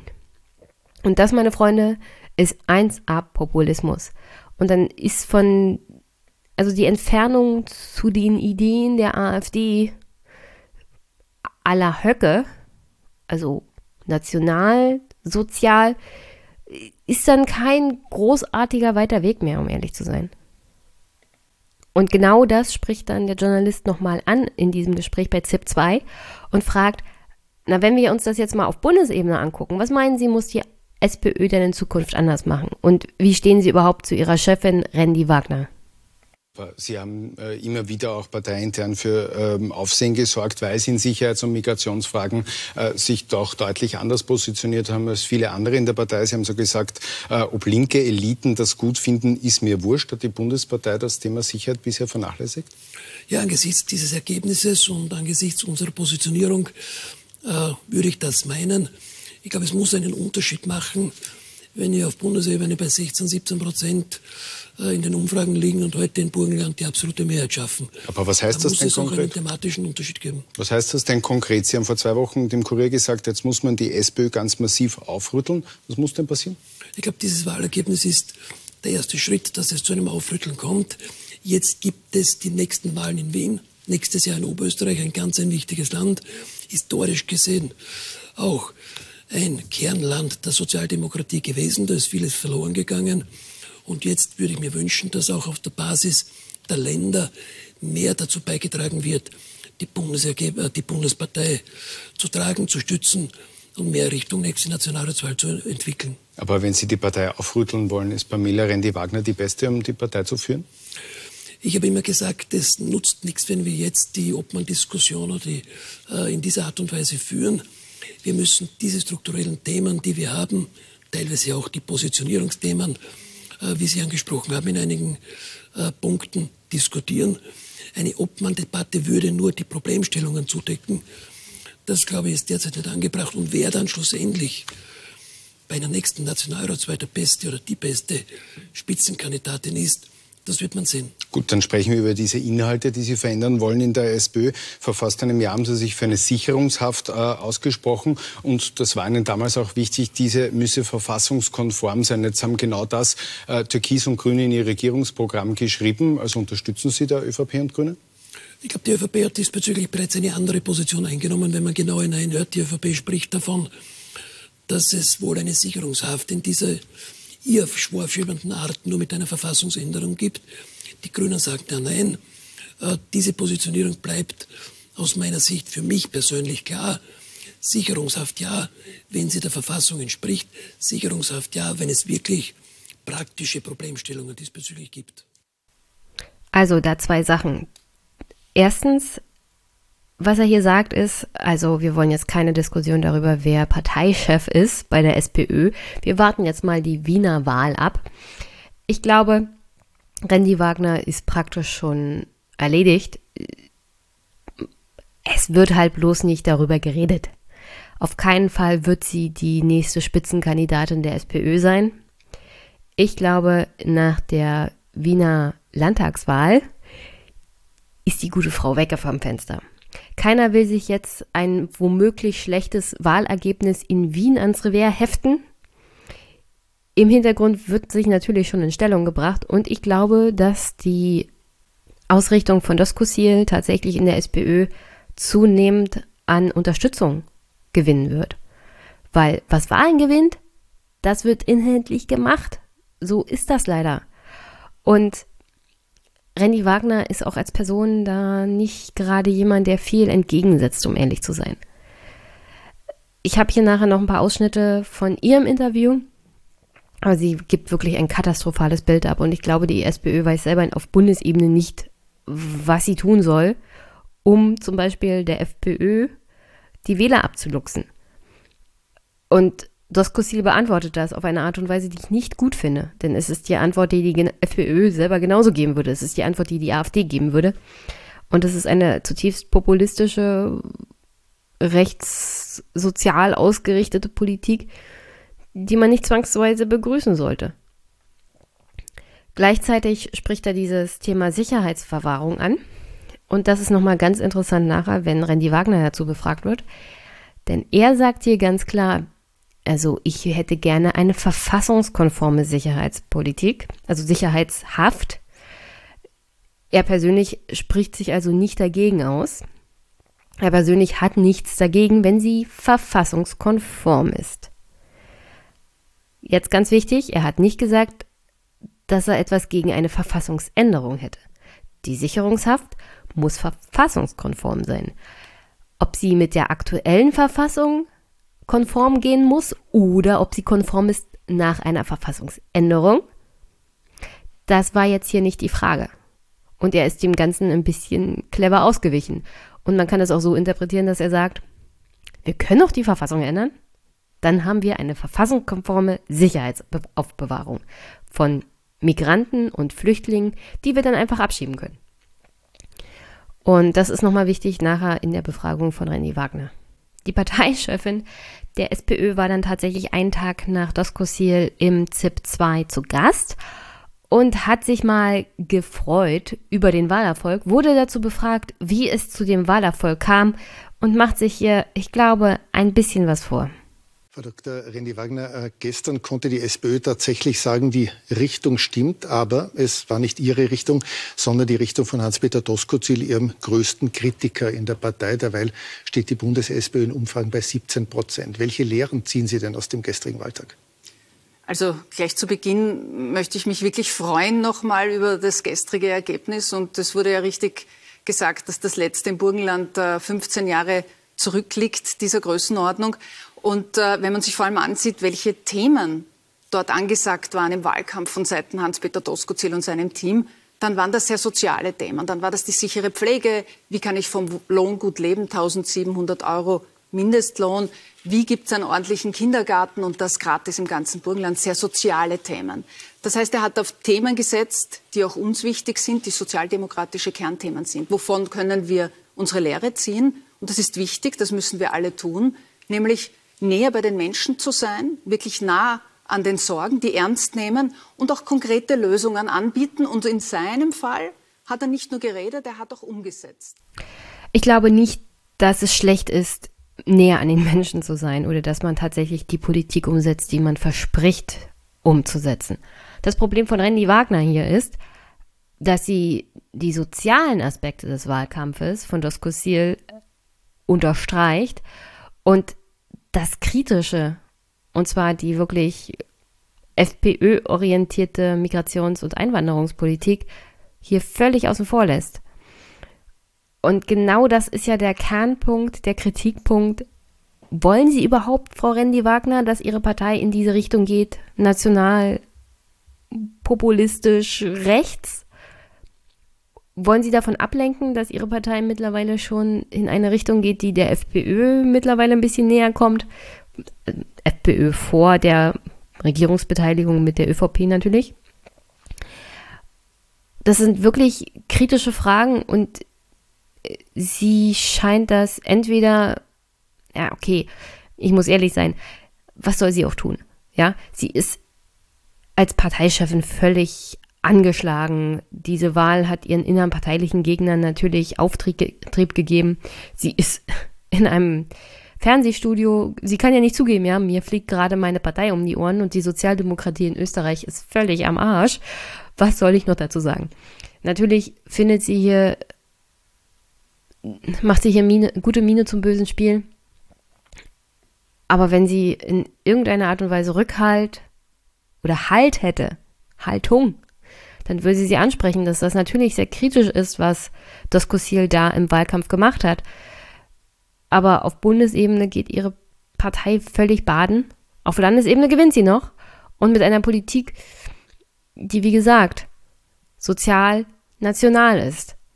Und das kann man auf keinen Fall begrüßen. Und da kann sie sich, um ehrlich zu sein, wenn sie, wenn sie wirklich jemand wäre mit Potenzial einer Kanzlerkandidatin oder eine Kanzlerin, dann müsste sie da auch ein bisschen Haltung zeigen. Und das tut sie absolut nicht. Sie sagt einfach nur, die Menschen haben halt Doskozil gewählt wegen seiner sozialen Politik und die bringt ja auch rüber. Er bringt auch Leistung. Er redet nicht nur, sondern er macht auch und er ist nah bei den Menschen. Aber das, das hilft nicht gegen Populismus und seine Auswirkungen im Bereich Migration und Asylpolitik. Und dann gibt es in Österreich eine Diskussion zum Thema Mindestlohn. Und zwar Mindestlohn von 1700 Euro für, was Doskosil tatsächlich in Burgenland eingeführt hat. 1700 Euro netto, ist jedenfalls seine Idee, für Angestellte und Bedienstete des öffentlichen Dienstes im Burgenland. Das heißt, du kriegst bar auf die Hand 1700 Euro, egal was du offenbar, ich bin nicht genau sicher, aber offenbar jeder, der für die öffentliche Verwaltung im Bogenland arbeitet, egal was, kriegt einen Mindestlohn von 1700 Euro. Ich nehme an, von der kleinen Putze bis hin zum Hausmeister. Also wirklich alle, die nicht zwangsweise einen hohen Lohn verdienen, kriegen jetzt Mindestlohn von 1700 Euro im Bogenland auf die Hand. Netto. Ohne Abstriche. Und diesbezüglich gibt es dann auch eine Diskussion in der SPÖ auf Bundesebene. Und da gibt sie ein wirklich fatales Bild ab. Denn sie sagt, ja, wir wollen auch so einen Mindestlohn. Aber dieser 1700 Euro Mindestlohn ist nicht der Mindestlohn, der in Doskosil seinen Mitarbeiterinnen und Mitarbeitern verspricht. Der ist 200 Euro weniger. Und dann sind es nicht mehr 1700 Euro Mindestlohn, sondern 1500.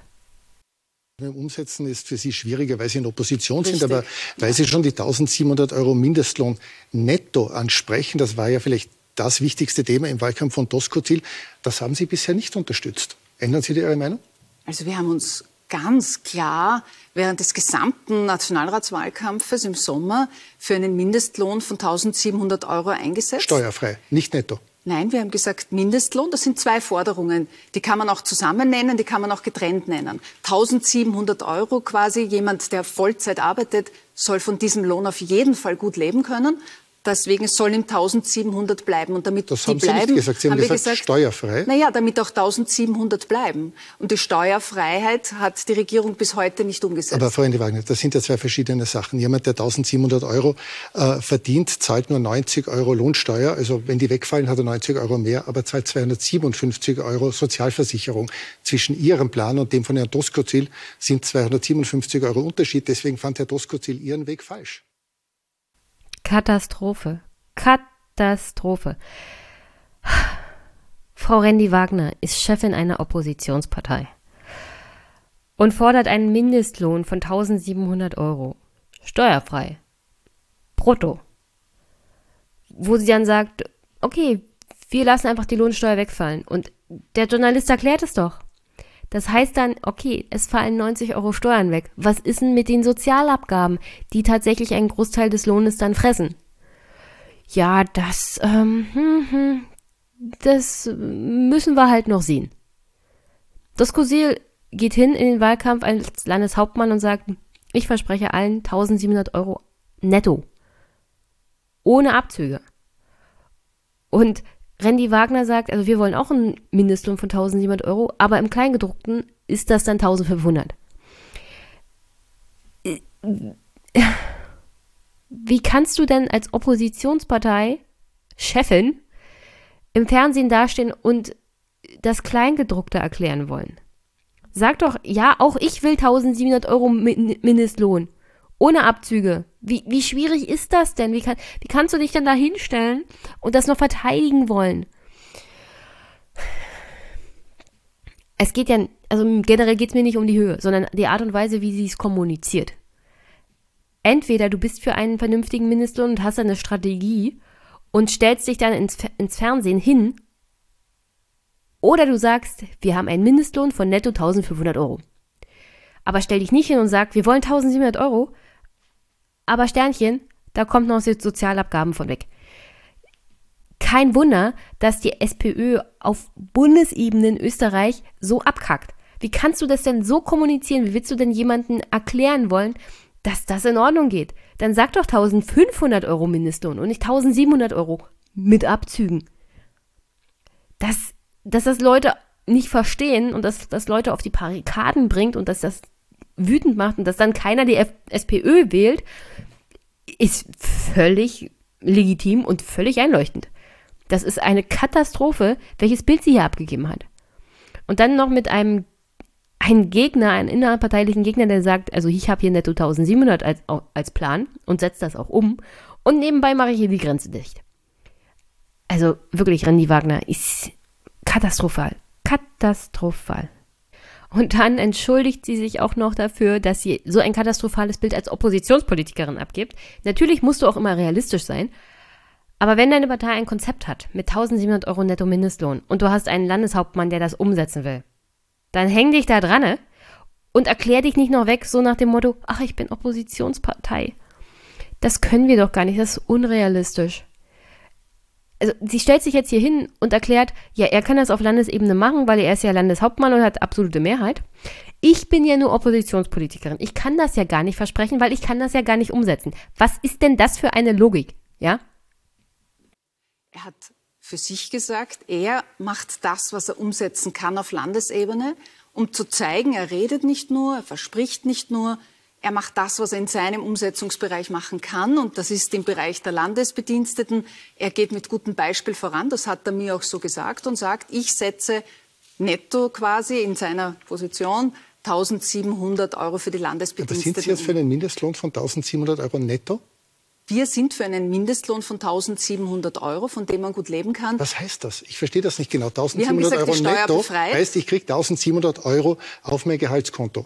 1700 Euro steuerfrei heißt, ich kriege nur 1450 Euro auf mein, auf mein Gehaltskonto. Wofür sind Sie jetzt? Wenn die Sozialversicherungskosten abgezogen sind. Ich glaube, das sind Teile, über die man noch reden kann. Da gebe ich Ihnen recht. Ob man sagt, dass man die Sozialversicherungsbeiträge hier in einer anderen Form zurückerstattet. Wir haben uns ja für kleine Einkommen dafür eingesetzt. Das wurde beschlossen im Sommer. Sie wissen, dass für Kleinsteinkommen, dass es den Sozialversicherungsgebühren Aber das ist ja ganz was anderes, als Herr Doskozil gesagt hat. Herr Doskozil hat einfach gesagt, wir erhöhen die Löhne im Landesdienst so, dass 1700 Euro netto übrig bleiben.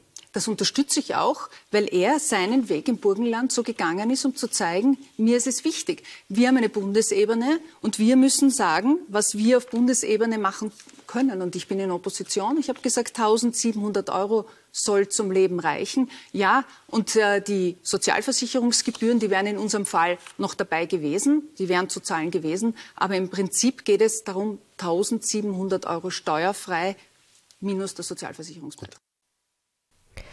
Meine Güte, meine Güte. Also wie gesagt, ich habe sie ja entschuldigt bezüglich, sie kann ihrem demnächst Nachfolger ja nicht irgendwie sagen, ja, das finde ich scheiße. Gleichzeitig ist sie Oppositionspolitikerin. Sie kann doch nicht sagen, ah, sorry, ich kann das nicht versprechen, weil ich kann das nicht umsetzen. Also, die SPÖ hat das Problem der Glaubwürdigkeit. Ja, es ist ein Problem, dass du vorher zeigen musst, dass du tatsächlich die Politik umsetzt, die du versprochen hast. Dazu brauchst du Landeshauptmänner wie zum Beispiel Doskozil, unglücklicherweise, die tatsächlich sagen, ich mache 1700 Euro brutto, äh, 1700 äh, Euro netto Mindestlohn. Und das bekommen die Leute dann auch. Ohne Abstriche. Gleichzeitig bist du aber auf Bundesebene und hast dann die Möglichkeit zu sagen, das ist ein gutes Konzept, das wollen wir auch auf Bundesebene, dafür setze ich mich ein. Aber sie sagt, ja, das ist sein Konzept, das setzt er jetzt halt um. Ich bin auf Bundesebene in der Opposition, ich kann das gar nicht versprechen, weil ich kann das nicht umsetzen. Die Frau ist also ein, ein Autounfall, den man praktisch live zugucken konnte. Das war dieses Interview mit Randy Wagner. Völlig gegen die Wand gefahren. Katastrophal. Und äh, wenn ihre Pressesprecherin oder ihr Pressesprecher dabei war, äh, die hätten einfach mal vor die Kamera springen sollen und sie wegzerren sollen, um sie zu beschützen. Das, so geht das nicht, Leute. So geht das nicht. So schützt man eine Sozialdemokratie auch nicht vor der FPÖisierung der Partei. So, und jetzt noch zum Schluss das Thema Sicherungshaft. Ich hatte ja vorhin vorgespielt, Doskosiel hat gesagt, er hätte gerne eine verfassungskonforme Sicherungshaft. Das heißt nicht in Form der Verfassung, wie sie jetzt existiert. Randy Wagner interpretiert das jetzt mal um und sagt praktisch genau das Gegenteil. Kritik an Ihnen äh, oder an der Bundes-SPÖ. Er sagt nämlich, äh, dass er den Plan der Regierung, eine sogenannte Sicherungshaft einzuführen, die Sie kategorisch ablehnen, äh, da sollten Sie umschwenken. Na, wenn Werden man Hans-Peter Doskozil genau zuhört, und ich habe mich mit ihm auch zu diesem Thema genau äh, auch unterhalten und auseinandergesetzt, dann liegen wir da nicht sehr weit auseinander, weil er hat auch gestern hier im Studio gesagt, er ist für eine verfassungskonforme. Das heißt, er ist dagegen, dass die Verfassung geändert wird. Das hat er nicht gesagt, gesagt. Er hat nur gesagt, wenn sie der Verfassung entspricht. Eine Sicherungshaft, die nicht der Verfassung entspricht, geht ja, eh nicht. Aber ich sage, ich sage Ihnen, ich habe immer gesagt, ich werde eine Zweidrittelmehrheit, sprich eine Verfassungsänderung, der nie zustimmen im Parlament. Ein Angreifen der Grund- und Freiheitsrechte der Österreicherinnen und der Österreicher wird es mit der Sozialdemokratie nicht geben. Und die Experten, die uns bisher beraten haben, das sind einschlägige Verfassungsjuristen, sind klar der Meinung, dass es äh, eine verfassungskonforme Lösung einer Sicherungshaft nicht gibt. Aber das Interessante ist, Herr Wolf, wir wissen weder Sie noch ich, noch Hans-Peter Doskozil weiß derzeit, was der genaue, detaillierte Plan der Regierung ist. Was ist eine Sicherungshaft? Wir diskutieren über irgendetwas, was einen klingenden Namen hat, aber wir wissen beide nicht, was es wirklich ist. Das stimmt und trotzdem hat und das der ist ein bisschen absurd. Und trotzdem nicht? hat der Doskozil gestern hier im Studio gesagt, die Bundes-SPÖ muss in dieser Frage umschwenken. Also offenbar ist er nicht ganz ihrer Meinung. Also, also wir sind beide der Meinung, dass es keine Verfassungsänderung geben soll. Im Gegensatz bitte zur schwarz-grünen Bundesregierung, wo die ÖVP sagt, wir wollen die Verfassung ändern, Wöginger, und wo die Grünen, Kogler, Raimond sagen, wir wollen eine verfassungskonforme Änderung und die Verfassung nicht ändern. Da kenne ich mich nicht aus. Das ist keine Klarheit auf Seiten der Bundesregierung. Und äh, mit Verlaub, äh, die sollte man fragen, wo die Klarheit ist. Und ich hätte gerne etwas auf dem Tisch und dann können wir konkret weiterreden. Ich google mal Synonym für Katastrophe. Desaster, Elend, Fehlschlag, Fiasko, Gau, Heimsuchung, Misserfolg, Niederlage, Ruin, Tragödie. Ihr versteht, was ich meine. Das Kussil hatte gesagt, er will eine Sicherheitsverwahrung, die verfassungskonform ist. Er hat nicht gesagt, er ist gegen eine Verfassungsänderung. Und Randy Wagner hat hier genau ihm widersprochen. Das war 24 Stunden vor ihr hat ihr eigener Parteikollege, der gerade Landeshauptmann mit absoluter Mehrheit ist, geworden ist, in diesem Studio gesessen und gesagt, ich hätte schon jetzt gerne eine Sicherheitsverwahrung, wenn sie verfassungskonform ist. Ob das dann einer Verfassungsänderung bedarf oder nicht, hat er ausgespart. Also er hat den Weg offen gelassen zu sagen, SPÖ, von mir aus machen wir auch eine Verfassungsänderung. Sie hat das um, um, uminterpretiert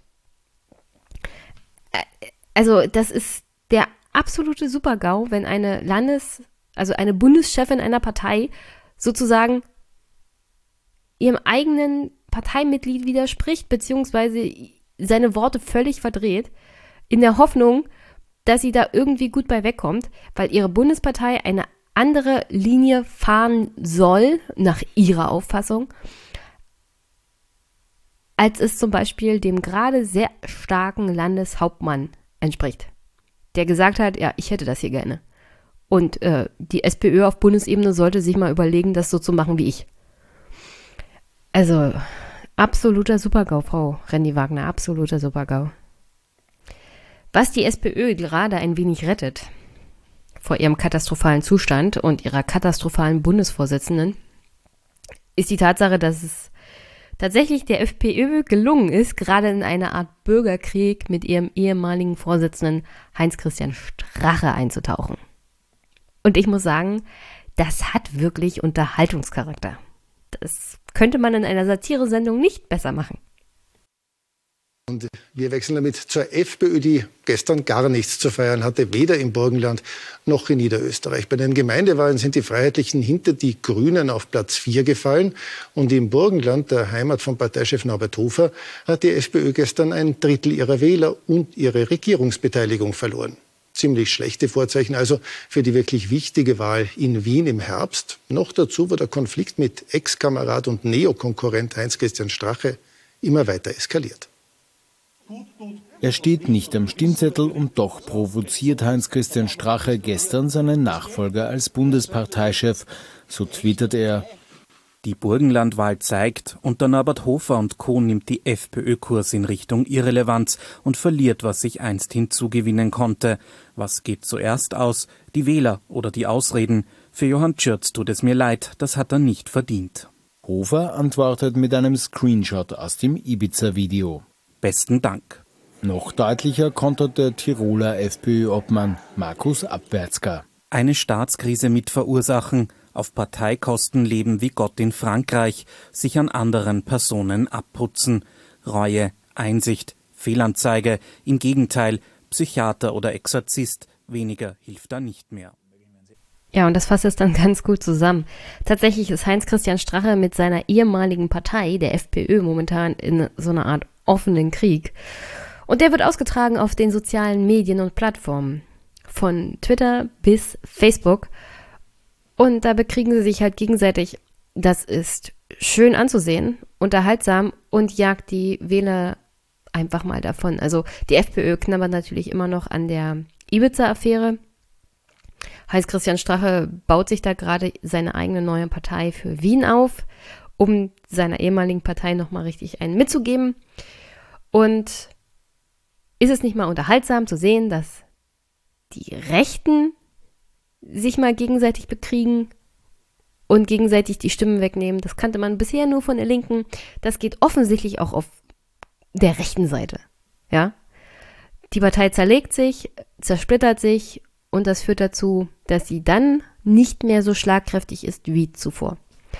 Der kleine Skandal um die Ibiza-Affäre kommt natürlich noch hinzu als sozusagen ausschlaggebender Faktor.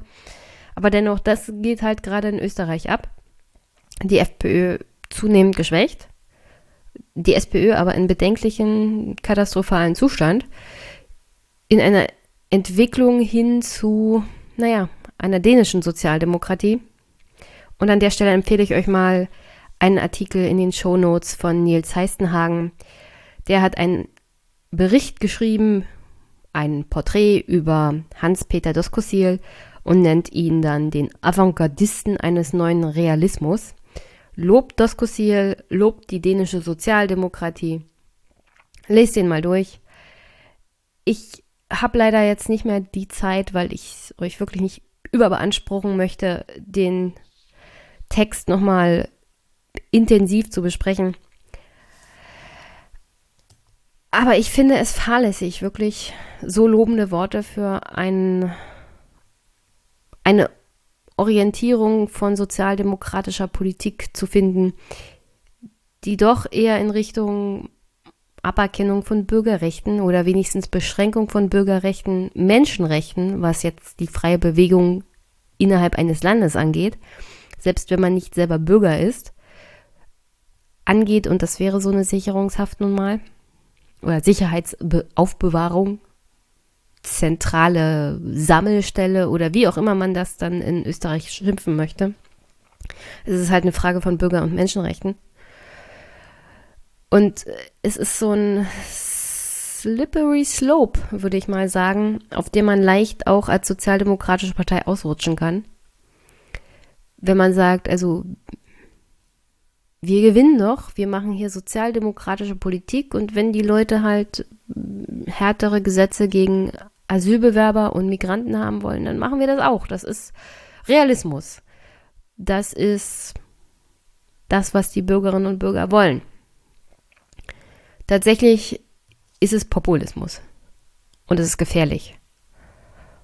Und wenn es halt die SPÖ macht, hat es so den Anschein von einem demokratischen Vorgang. Ist es aber nicht.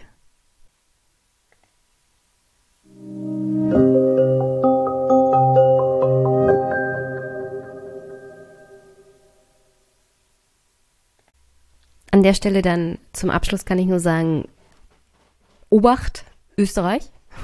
Ich hoffe, die SPÖ kriegt ihre katastrophalen Zustände in den Griff und da gibt es noch jemand anderen als Herrn Doskosil, um Frau Randy Wagner zu beerben. Ich bin tatsächlich schwer am überlegen, vielleicht mal nach Österreich mich zu begeben, um mir die, den Wahlkampf in Wien zu geben oder irgendwas in die Richtung zu machen. Bin noch nicht ganz sicher. Bis Herbst ist ja zum Glück noch ein bisschen Zeit. Aber das ein oder andere Feedback, vielleicht ein Vorschlag bezüglich eines interessanten oder einer interessanten jungen Kandidatin für Bezirkswahlen oder die Gemeinderatswahlen in, in Wien wären vielleicht gar nicht so schlecht. Ich nehme gerne Vorschläge auf. Und ja, also wer mit mir reden will über die Wahlen in Wien, gerne immer. Ich bin wirklich schwer interessiert, was dann in Wien so abgeht, vor allem mit dieser neuen Partei von Heinz-Christian Strache und wie das unter anderem die FPÖ aber ärgern könnte. Bin mal gespannt. Aber ich habe ja auch noch Tanja, die mir die ein oder anderen wertvollen Informationen dann auch per Twitter zuschicken kann. Oh, obwohl sie auch ziemlich gruselig sind, um ehrlich zu sein, Tanja. Was, was soll ich dazu sagen? Sehr gruselig teilweise. Aber wenigstens bist du gut unterhalten mit dem Aufwachensticker, den ich dir geschickt habe. Also liebe Grüße, halte ihn in Ehren. Es war der aller, allerletzte auf der Welt. Ich hoffe, du hast viel Spaß damit und er hilft dir über diese dunkle, dunkle Zeit hinweg. Und sonst hast du natürlich jederzeit die Möglichkeit, Schutz zu suchen in Brandenburg. Bist hier herzlich willkommen. Ich sage nicht nein, hier gibt es eine Couch. Für Unterstupf ist hier jedenfalls gesorgt. Ja, und dann ähm, hier im Anschluss hört ihr dann ein Gespräch, das ich mit Thomas Lohninger noch auf dem 36C3 geführt habe, dem Executive Director vom Epicenter Works. Das ist sozusagen jetzt schon eine Art Tradition, weil ich mit Thomas natürlich schon auf dem 35C3 gesprochen hatte. Ich komme jetzt leider erst dazu, das Gespräch euch ähm, zu Gemüte zu führen.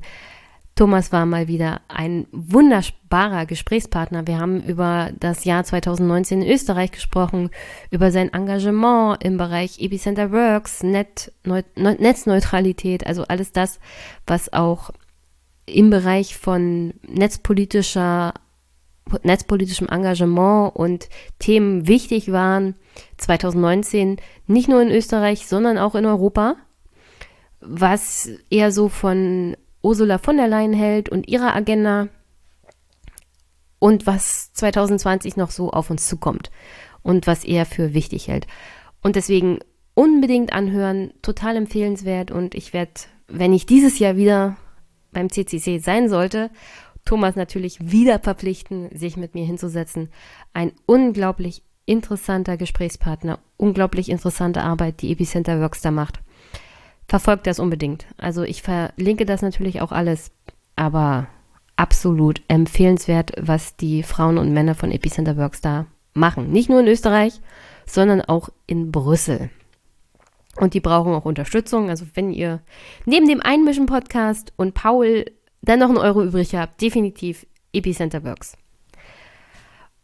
Und ja, an dies, dieser Stelle wisst ihr ja, Einmischen kann man unterstützen finanziell mit Überweisung per PayPal oder auf das Konto.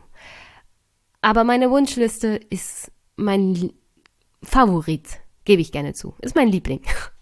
Es ist immer wie Weihnachten und Geburtstag zusammen. Ich freue mich über jedes Buch, das hier irgendwie ankommt. Oder meine Wackelkopffiguren, wenn ich noch welche auf der Liste haben sollte.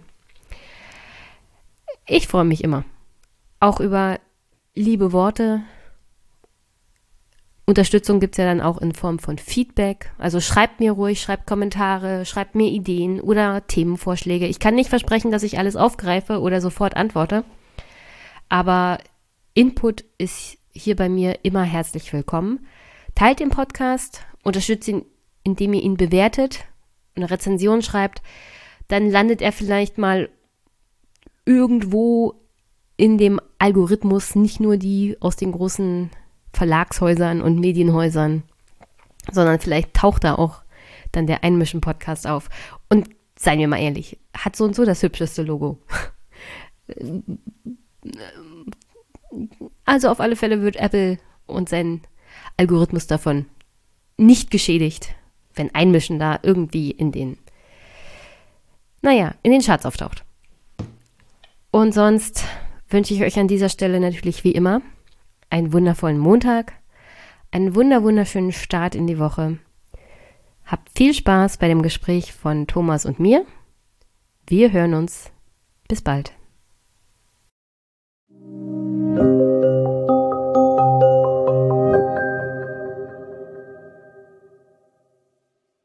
An aufzunehmen. Cool. Uh, hi, Jenny hier. Und ich habe einen Gast, den ich letztes Jahr schon interviewt habe, beziehungsweise wir hatten ein längeres Gespräch. Thomas, hi. Hallo, grüß dich, Jenny. Lange nichts gehört. Also ich habe natürlich was von dir gehört, aber du weißt, was ich meine. ja, ich freue mich, dass wir wieder äh, hier am äh, CCC-Kongress sitzen. Das wird zu einer guten Tradition. Finde ich schön. Ja, finde ich auch schön. Ähm, wie war denn, wie waren denn jetzt die ersten Tage? Du scheinst ein bisschen im Terminstress gewesen zu sein. War viel los jetzt? Ja, ich meine, Kongress ist immer extrem viel los und wir haben halt einfach eine so eine so eine dichte Menge an, an spannenden Leuten hier, dass es einfach immer was zu tun gibt und so viele Leute, die man treffen will. Auch sehr viele liebe, bekannte Gesichter, die man auch nur hier trifft über das ganze Jahr. Ähm, und äh, die Vorträge sind auch gut. Ähm, ich ich habe ja im Content-Team auch ähm, wieder mitgeholfen beim Polsock, also bei dem Politics-Track, äh, die auszuwählen. Und äh, ja, das ist ähm, fast inzwischen auch so ein Familienritual geworden. Ich glaube, es ist mein elfter Kongress. Oh mein Gott, es ist erst mein zweiter. Aber gleich als ich ankam, ich hatte schon vorher mit Tanja gesprochen. Hallo Tanja. ähm, und sie hatte mir schon erzählt, dass wir wieder nur 23 Sekunden also vom Sendezentrum weg. Dann bin ich gleich hier um die Ecke gestürmt und habe sie erstmal begrüßt. Und dann gab es gleich Süßigkeiten. Also fühlt sich wie zu Hause an jetzt. Schon das, also das zweite Mal hier im Kongress fühlt sich für jemanden, der praktisch noch neu dabei ist, schon wie zu Hause an. Ja, aber das ist auch das äh, Wunder dieser Veranstaltung, dass man sich extrem schnell auch zu Hause fühlt hier. Und vielleicht äh, zur Erklärung für die Hörerin, wir sind hier direkt am äh, Stand von Epicenter Works, der 23 Sekunden entfernt vom Sendezentrum ist. Ähm, wir sind Teil vom About Freedom Cluster, wo die ganzen NGOs sich zusammenfinden. Äh, so die eine Hälfte, würde ich sagen, ist äh, netzpolitisch mhm. und äh, die andere Hälfte ist schon Klima-NGOs oder Ökologie. Amnesty International ist auch hier. Genau, Menschenrechte. Ähm, ja. Da hinten sehe ich eine Regenbogenfahne und all dieses zivilgesellschaftliche Treiben mehr oder weniger Tür an Tür neben den Podcastern. Ja. Das ist auch gut aufgeteilt. Und, und ich dachte mir, weil ich ja auch technisch aufgerüstet habe dieses Jahr, verstecken wir uns nicht irgendwo in der Speaker Lounge, sondern die Mikrofone kriegen das schon hin. Äh, das hoffen wir und ihr könnt uns Feedback in den Kommentaren geben. Was heißt denn hier? Ich, ich bin es gewohnt, mit Tim Pritlove zu podcasten. Das muss immer so. Es muss perfekt sein. Hauchdünner Ton, ja. Also so ah, äh, ja. hohe Anforderungen. Ich kenne auch Podcaster, fernab von Tim, die sagen dann, beim Podcasting passiert das Leben. Und das Leben ist nie still und es ist nie perfekt und der Ton so und so nicht. Deswegen ist es vielleicht gar nicht so schlecht, dass wir hier in dem Gewirbel des Kongresses das jetzt mal aufnehmen. Und ich dachte mir, ähm, es war doch einiges los in Österreich. Oh ja. Ich, ich, habe, ich habe natürlich in Deutschland auch so das eine oder andere mitbekommen. Ähm, wir hatten Landtagswahlen und bei uns kommt gerade die AfD ziemlich weit hoch. Ihr habt ja eure Hochphase dieser Partei vielleicht schon hinter euch. Müssen wir gleich darüber reden. Aber ja, mir hat das letztes Jahr so gut gefallen, da dachte ich, ich komme wieder. Und 2019 war schon ziemlich viel los. Also was würdest du sagen? Netzpolitischer Jahresrückblick. Was war so das aufregendste Thema mhm. 2019 in Österreich für, aus deiner Sicht? Also ähm, äh, netzpolitisch äh, ist, ist äh, also äh, natürlich alles wird überlagert von Ibiza und von der Regierungskrise und auf die sollten wir noch zu sprechen ja, kommen. Ja, aber, aber und an der Stelle würde ich dann auch das Lied einspielen. Irgendwo kriege ich es bestimmt her. Ah, We Going to Ibiza, das wird bei YouTube dann gesperrt. aber das muss in diese Folge rein. Ähm, aber äh, zu deiner Frage, also netzpolitisch 2019 ist es äh, auch rund gegangen. Wir haben äh, jetzt mal nur auf Österreich bezogen ähm, mein Gott, halt immer noch von Jänner bis Mai eine türkis-blaue Regierung, also eine sehr rechtspopulistische Regierung gehabt, die immer noch sehr viele Gesetze durchgeboxt hat, die ähm, äh, für, für, für die Grundrechte gefährlich sind, mhm. die wir bekämpfen und kritisieren mussten. Ähm, danach hatten wir ein freies Spiel der Kräfte, also keine Regierung und es haben sich für Gesetzesinitiativen freie Mehrheiten gefunden im Parlament. Das ist immer eine sehr spannende Zeit. Da kriegt man vielleicht auch mal ein paar gute Sachen durch. Und äh, jetzt vor allem in den letzten paar Monaten haben wir eine enorme Aufräumaktion vom Verfassungsgerichtshof gesehen, ähm, weil äh, diese rechtspopulistische Regierung von Sebastian Kurz ähm, ja mit vielen ihrer Projekte beim Höchstgericht gescheitert ist.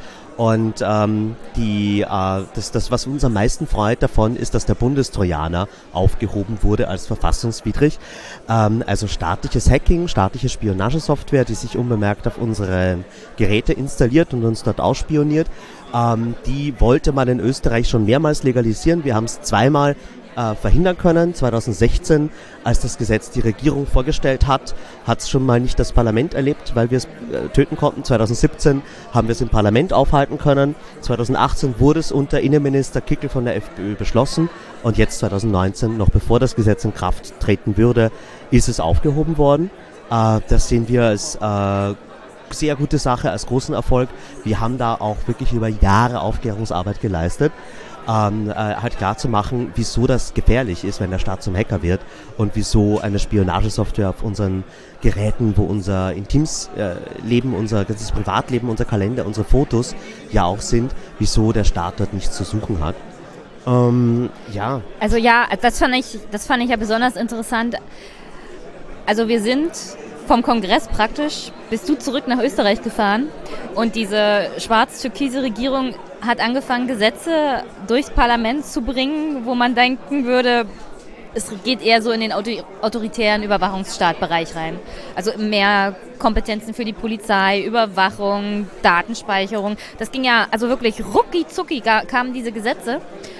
Und und dann dachte ich schon, also was kann, was kann so eine Organisation wie Epicenter Works machen, außer aufklären und hoffen, dass vielleicht irgendwann, wenn diese Regierung nicht mehr existiert, das irgendwie Stückchen für Stückchen zurückfahren. Aber das ist natürlich ein unglaublich anstrengender Kampf, den du dann permanent führen musst und der geht natürlich auch ans Eingemachte.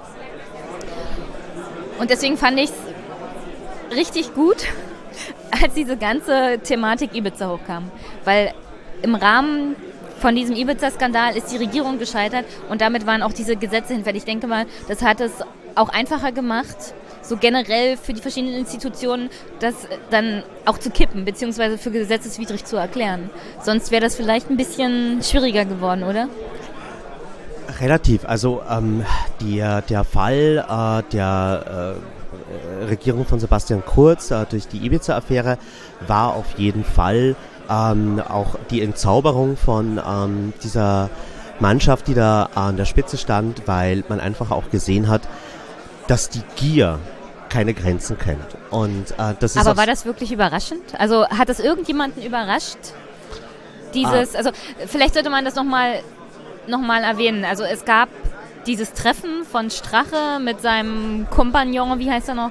Äh, Johannes äh, oder Yoshi Gudenus genau. ähm, ist ein mehr oder weniger Stellvertreter, auch in derselben äh, Burschenschaft Olympia wie Heinz-Christian Strache.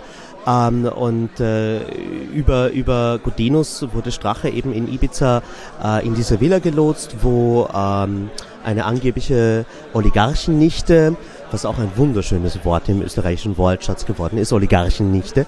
Ich, ähm, ich habe das gestern, ich habe das gestern eine Kalifornierin erzählt, die ist mir geworden. Willst du mich verarschen? Ja, also die Geschichte ist auch eigentlich zu skurril, um sie ähm, zu glauben. Wenn man das ja. irgendwie erzählt bekommt, dann äh, denkt man sich, okay, gut, das ist eine Persiflage, das ist, das ist alles also irgendwie ausgedacht.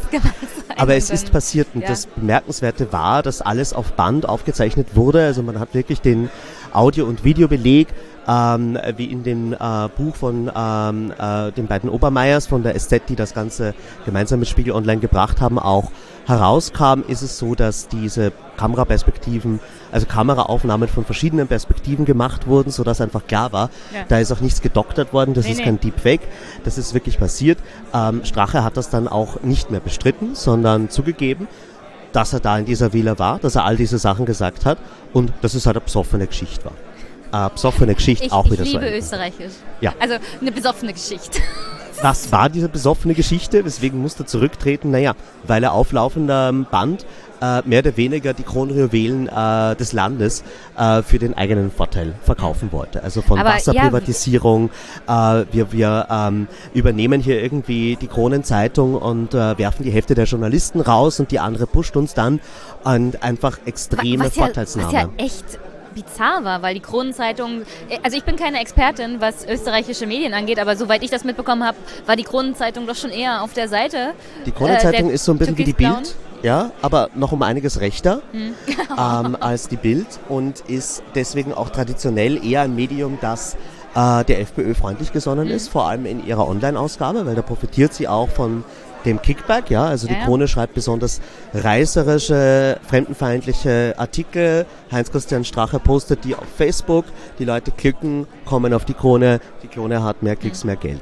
Eine, eine sich selbst reproduzierende Blase von rechter Politik und Medienberichterstattung. Weswegen ich das ja so bizarr fand, dass er die noch gleichschaltender wollte. Also noch, noch mehr Gleichschaltung als Gleichschaltung schon war. Ja, also ich meine, die Krone ist sich ihrer Macht immer schon bewusst gewesen. Ähm, deren äh, ehemaliger ähm, Chef äh, ähm, Dichand hat äh, mit dieser Macht auch äh, wirklich nicht hinterm Berg gehalten, sondern hat die durchaus ausgenutzt, mhm. um äh, auch seine eigenen politischen Vorstellungen durchzubekommen. Die ist inzwischen tot, seine äh, Erbinnen sind aber immer noch an, Ma an der Machtzeitung und äh, es ging halt eben unter anderem in diesem Gespräch in Ibiza darum, die Kronenzeitung gänzlich zu übernehmen und dann über diese Oligarchin eben äh, paar Wochen vor der Wahl besonders stark zu pushen.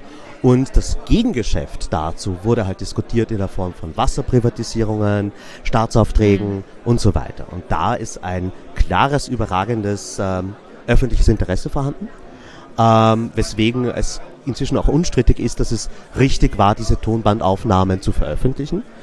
Ähm, man kann sich darüber streiten, ob die Erstellung im Geheimen äh, ein, ein, ein legitimes äh, Mittel war, ob das investigativ-journalistisch war oder nicht. Ähm, aber im Endeffekt ist äh, jetzt, wo dieses Video draußen war, sehr vielen Leuten klar geworden, welches Spiel hier getrieben wird, ähm, welcher, welches Naturell diese Leute haben. Ähm, und trotzdem hat Heinz-Christian Strache ähm, äh, bei dem, also das Ganze war ja eine Woche vor der Europawahl.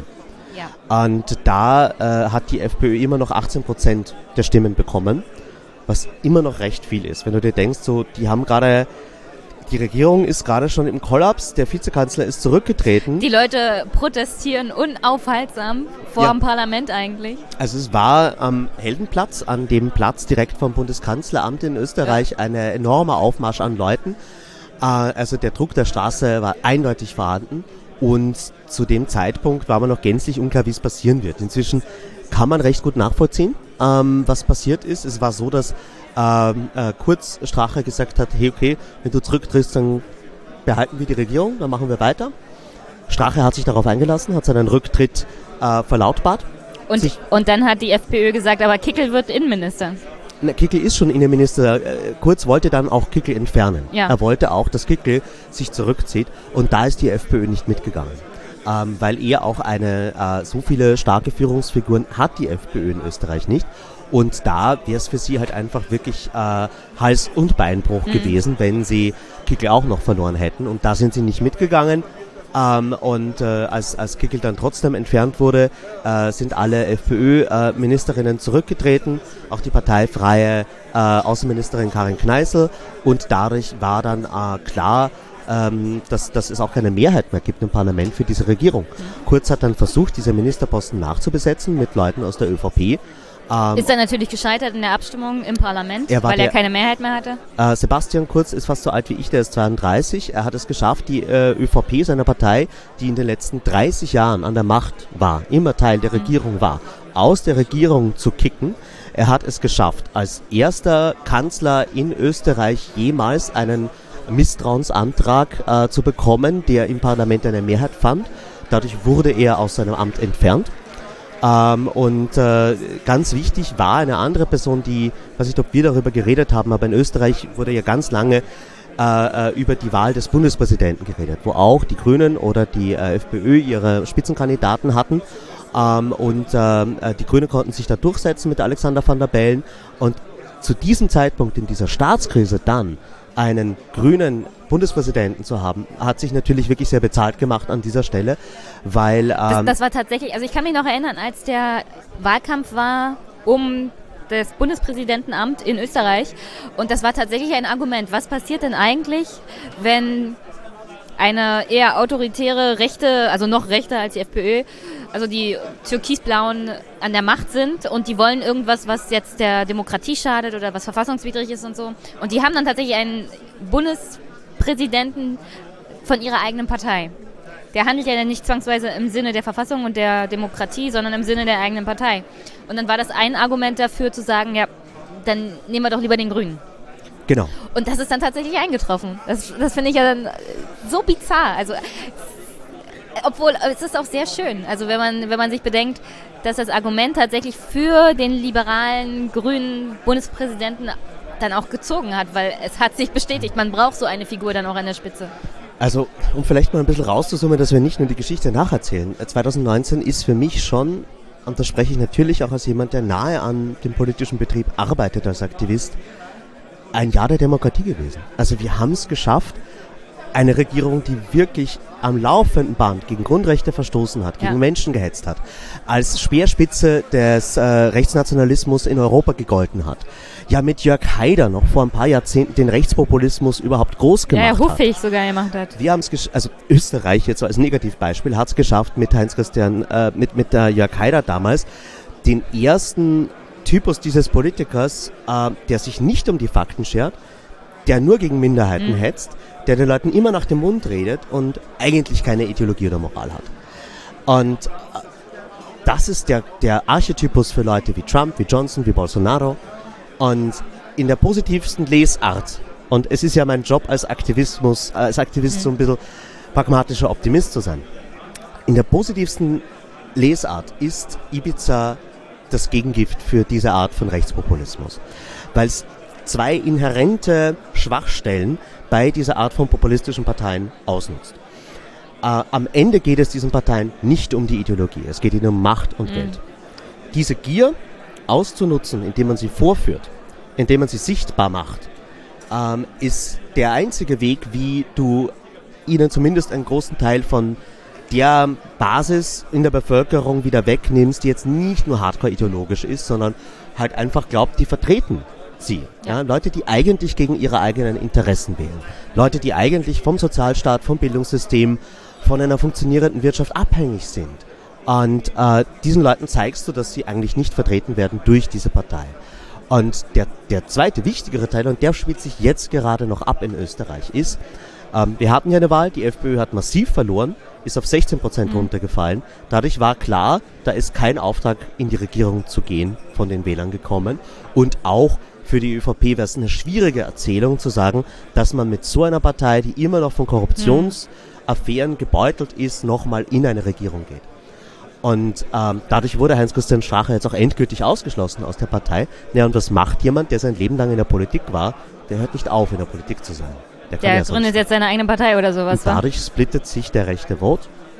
Und es gibt die Art von Grabenkämpfen, die, ähm, würde ich prognostizieren, wenn das jetzt so kommt, Klopf auf Holz, für zehn Jahre die FPÖ mal wieder von der Regierung und der Macht abhalten werden.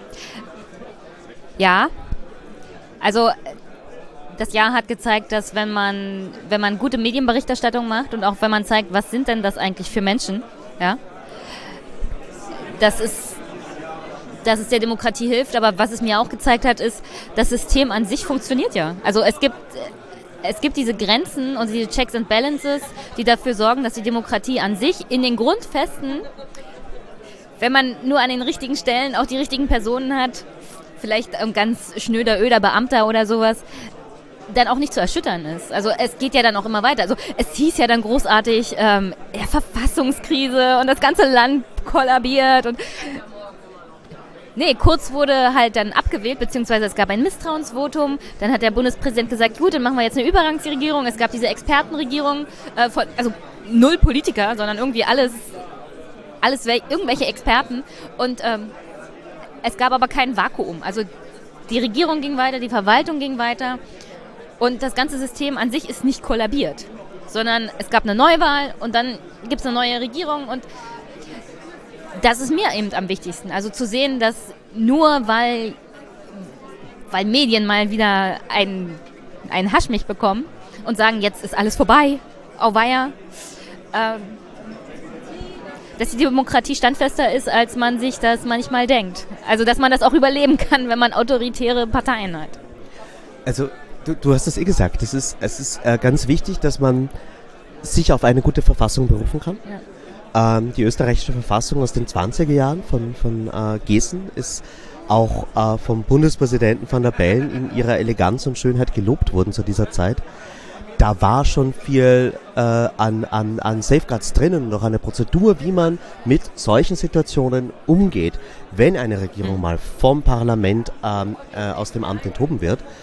Und ja, es war extrem wichtig, da Alexander van der Bellen sitzen zu haben, jemanden, der keiner Partei angehört hat, die Konfliktpartei war, sondern zu dem Zeitpunkt ja gar nicht mal mehr im Parlament vertreten war.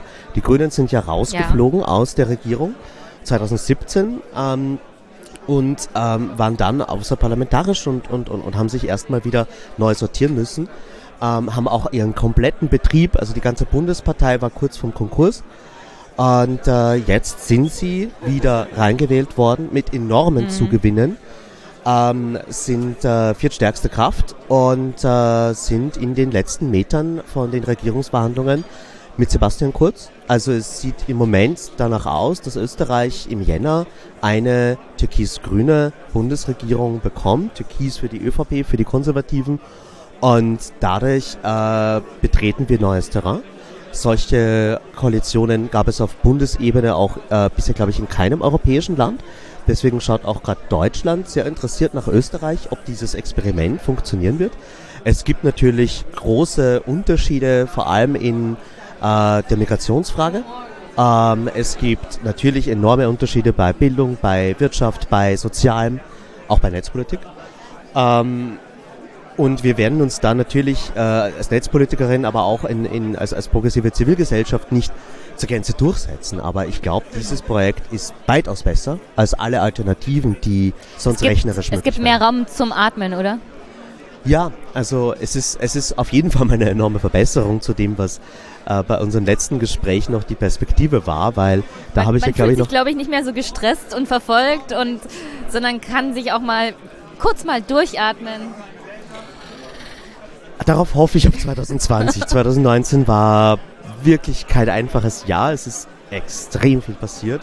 Aber ja, wir haben, äh, wenn wir uns zurückerinnern, ich habe äh, bei dir vom Jahr hier im Podcast von dem Projekt Ballhausplatz erzählt. Ja. Das war der geheime Plan von Sebastian Kurz, an die Macht zu kommen. Zuerst an die Macht in der ÖVP, dann an die Macht im Land und mit der FPÖ zu regieren und zwar für eine Dekade. Dieses Projekt ist abgesagt. Und es sieht jetzt so aus, dass Österreich in eine gänzlich neue, spannende Richtung geht. Äh, wir werden weiter sehr wachsam dieser Regierung auf die Finger schauen müssen. Und das Gute ist ja, unser Job ist komplett parteifrei zu sein. Und wir sind nur dem Thema verpflichtet als NGO. Und äh, ich äh, mache mir keine Sorgen, dass, wir, dass uns langweilig wird. Äh, wir haben genügend mit dieser Regierung noch zu tun, wo ich jetzt schon weiß, dass es Projekte geben wird, die uns, die einfach aus Grundrechtsperspektive abzulehnen sind. Ähm, ja, und dann ist auch noch die ganze EU-Gesetzgebungsperiode. Das ist jetzt ja komplett in Sync. Wir haben 2019 Europawahlen gehabt und in Österreich Nationalratswahlen. Die Legislaturperiode ist bei beiden fünf Jahre.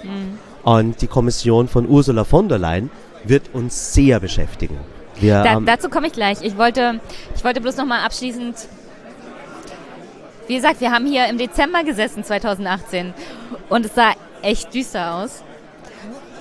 Und manchmal, manchmal überrascht es mich auch, wie Politik auf einmal wirklich ganz schnell geht.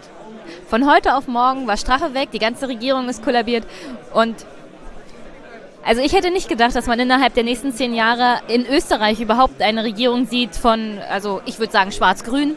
Also in Deutschland wäre das schwarz-grün. Äh, ich hätte gedacht, es kommt in Deutschland vorher, weil um ehrlich zu sein, die CSU, äh, CDU, CSU sind da halt schon länger dran. Aber es zeigt mir auch, dass Kurz so da total, ja, also schmerzbefreit ist, wenn es darum geht, selber an der Macht zu bleiben.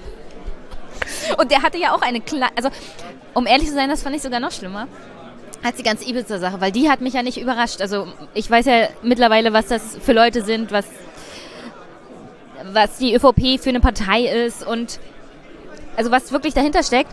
Und deswegen war das für mich nicht, nicht großartig ein Skandal, weil ja, schön, dass es jetzt mal auch in der Öffentlichkeit bekannt ist. Den echten Skandal fand ich, fand ich, der kam danach. Und der hat leider in meinen Augen nicht die Aufmerksamkeit bekommen, die notwendig gewesen wäre. Äh, das Vernichten von Datenträgern durch, durch ein Parteimitglied oder Berater von Kurz. Äh, ja, das war ein Mitarbeiter von ähm, dem, dem äh, Bundeskanzleramt, äh, der, der auch in der ÖVP-Bundespartei ähm, äh, eine, eine Position äh, besetzt, ich glaube im Social-Media-Bereich und äh, der hat als klar war, dass äh, Sebastian Kurz jetzt dann bald irgendwie des seines Amtes enthoben wird und dadurch natürlich auch die Räumlichkeiten des Bundeskanzleramtes äh, verlassen muss. Ähm, äh, Druckerfestplatten äh, oder auch andere Festplatten, wir wissen es ähm, äh, nicht genau, ähm, da, von, von äh, den Rechnern ausgebaut und dann zu einer Schredderfirma gebracht und dort ähm, äh, hat er die vernichten lassen. Aber Äh, so als Daten, also wir sind ja alle für Datensicherheit. ich bin auch für Datenminimierung und so, aber das ist halt, wie es so schön in der Hackerethik heißt, ähm, private Daten schützen, öffentliche Daten nützen. Und äh, ich hätte es durchaus auch als öffentliches Datum gesehen, wenn da mhm. ähm, äh, Regierungshandeln, das uns alle betrifft, äh, verschleiert wird. Ja, das ist ja ist jetzt natürlich das Wichtigste. Also ich arbeite in der öffentlichen Verwaltung. Du musst permanent dafür sorgen, dass deine, dass deine Arbeit auch transparent in der Öffentlichkeit nachvollziehbar ist. Da Weil das ist unsere Aufgabe als Exekutive, dafür zu sorgen, dass der Bürger, der dafür bezahlt und Vertrauen in uns hat, auch nachvollziehbar ziehen kann, dass wenn wir von ihnen Daten haben, damit keinen Schundluder treiben. Ja, also die, die, die, der Staat, die Verwaltung ist dem Souverän, dem Bürger ja. verpflichtet und das ist in Österreich leider gesetzlich noch nicht so klar, weil wir äh, immer noch ein Amtsgeheimnis aus der Monarchiezeit haben. Uh, ähm, Kaiserreich. Und, ja, und, und, und diese Idee, dass staatliches Handeln transparent sein sollte und dass es wirklich den äh, der Bevölkerung dienen soll, die ist noch eher neu. Ja? Ich meine, man muss sich halt immer vorstellen, also das Amtsgeheimnis war damals auch eine enorme Errungenschaft, dass du als, als äh, staatlicher Beamter nicht mit Informationen, die du irgendwie bekommst, dann privat dir einen Vorteil verschaffen kannst oder jemanden vielleicht unter Druck setzen kannst, sondern dass du wirklich an Verschwiegenheit gebunden bist. Da geht es um die privaten Daten, die sind zu schützen durch den Staat. Also, Aber dann also ich, eben ich, das Öffentliche. Ja, ich ich habe hab eine Abgabenordnung, das ist ja sozusagen unsere Verwaltungsordnung. Äh, die beruft sich auf die Reichsabgabenordnung von 1919 und da war schon das Steuergeheimnis drin. Also das ist der, die Datensicherheit sozusagen für uns Finanzbeamte. Äh, ich würde das jetzt nicht gerade als neu bezeichnen. Ja, ja, ja, ich sage das. Damals, 19. Jahrhundert, war das eine Errungenschaft. Die Welt hat sich aber verändert. Heute haben wir ja. keine Monarchie mehr.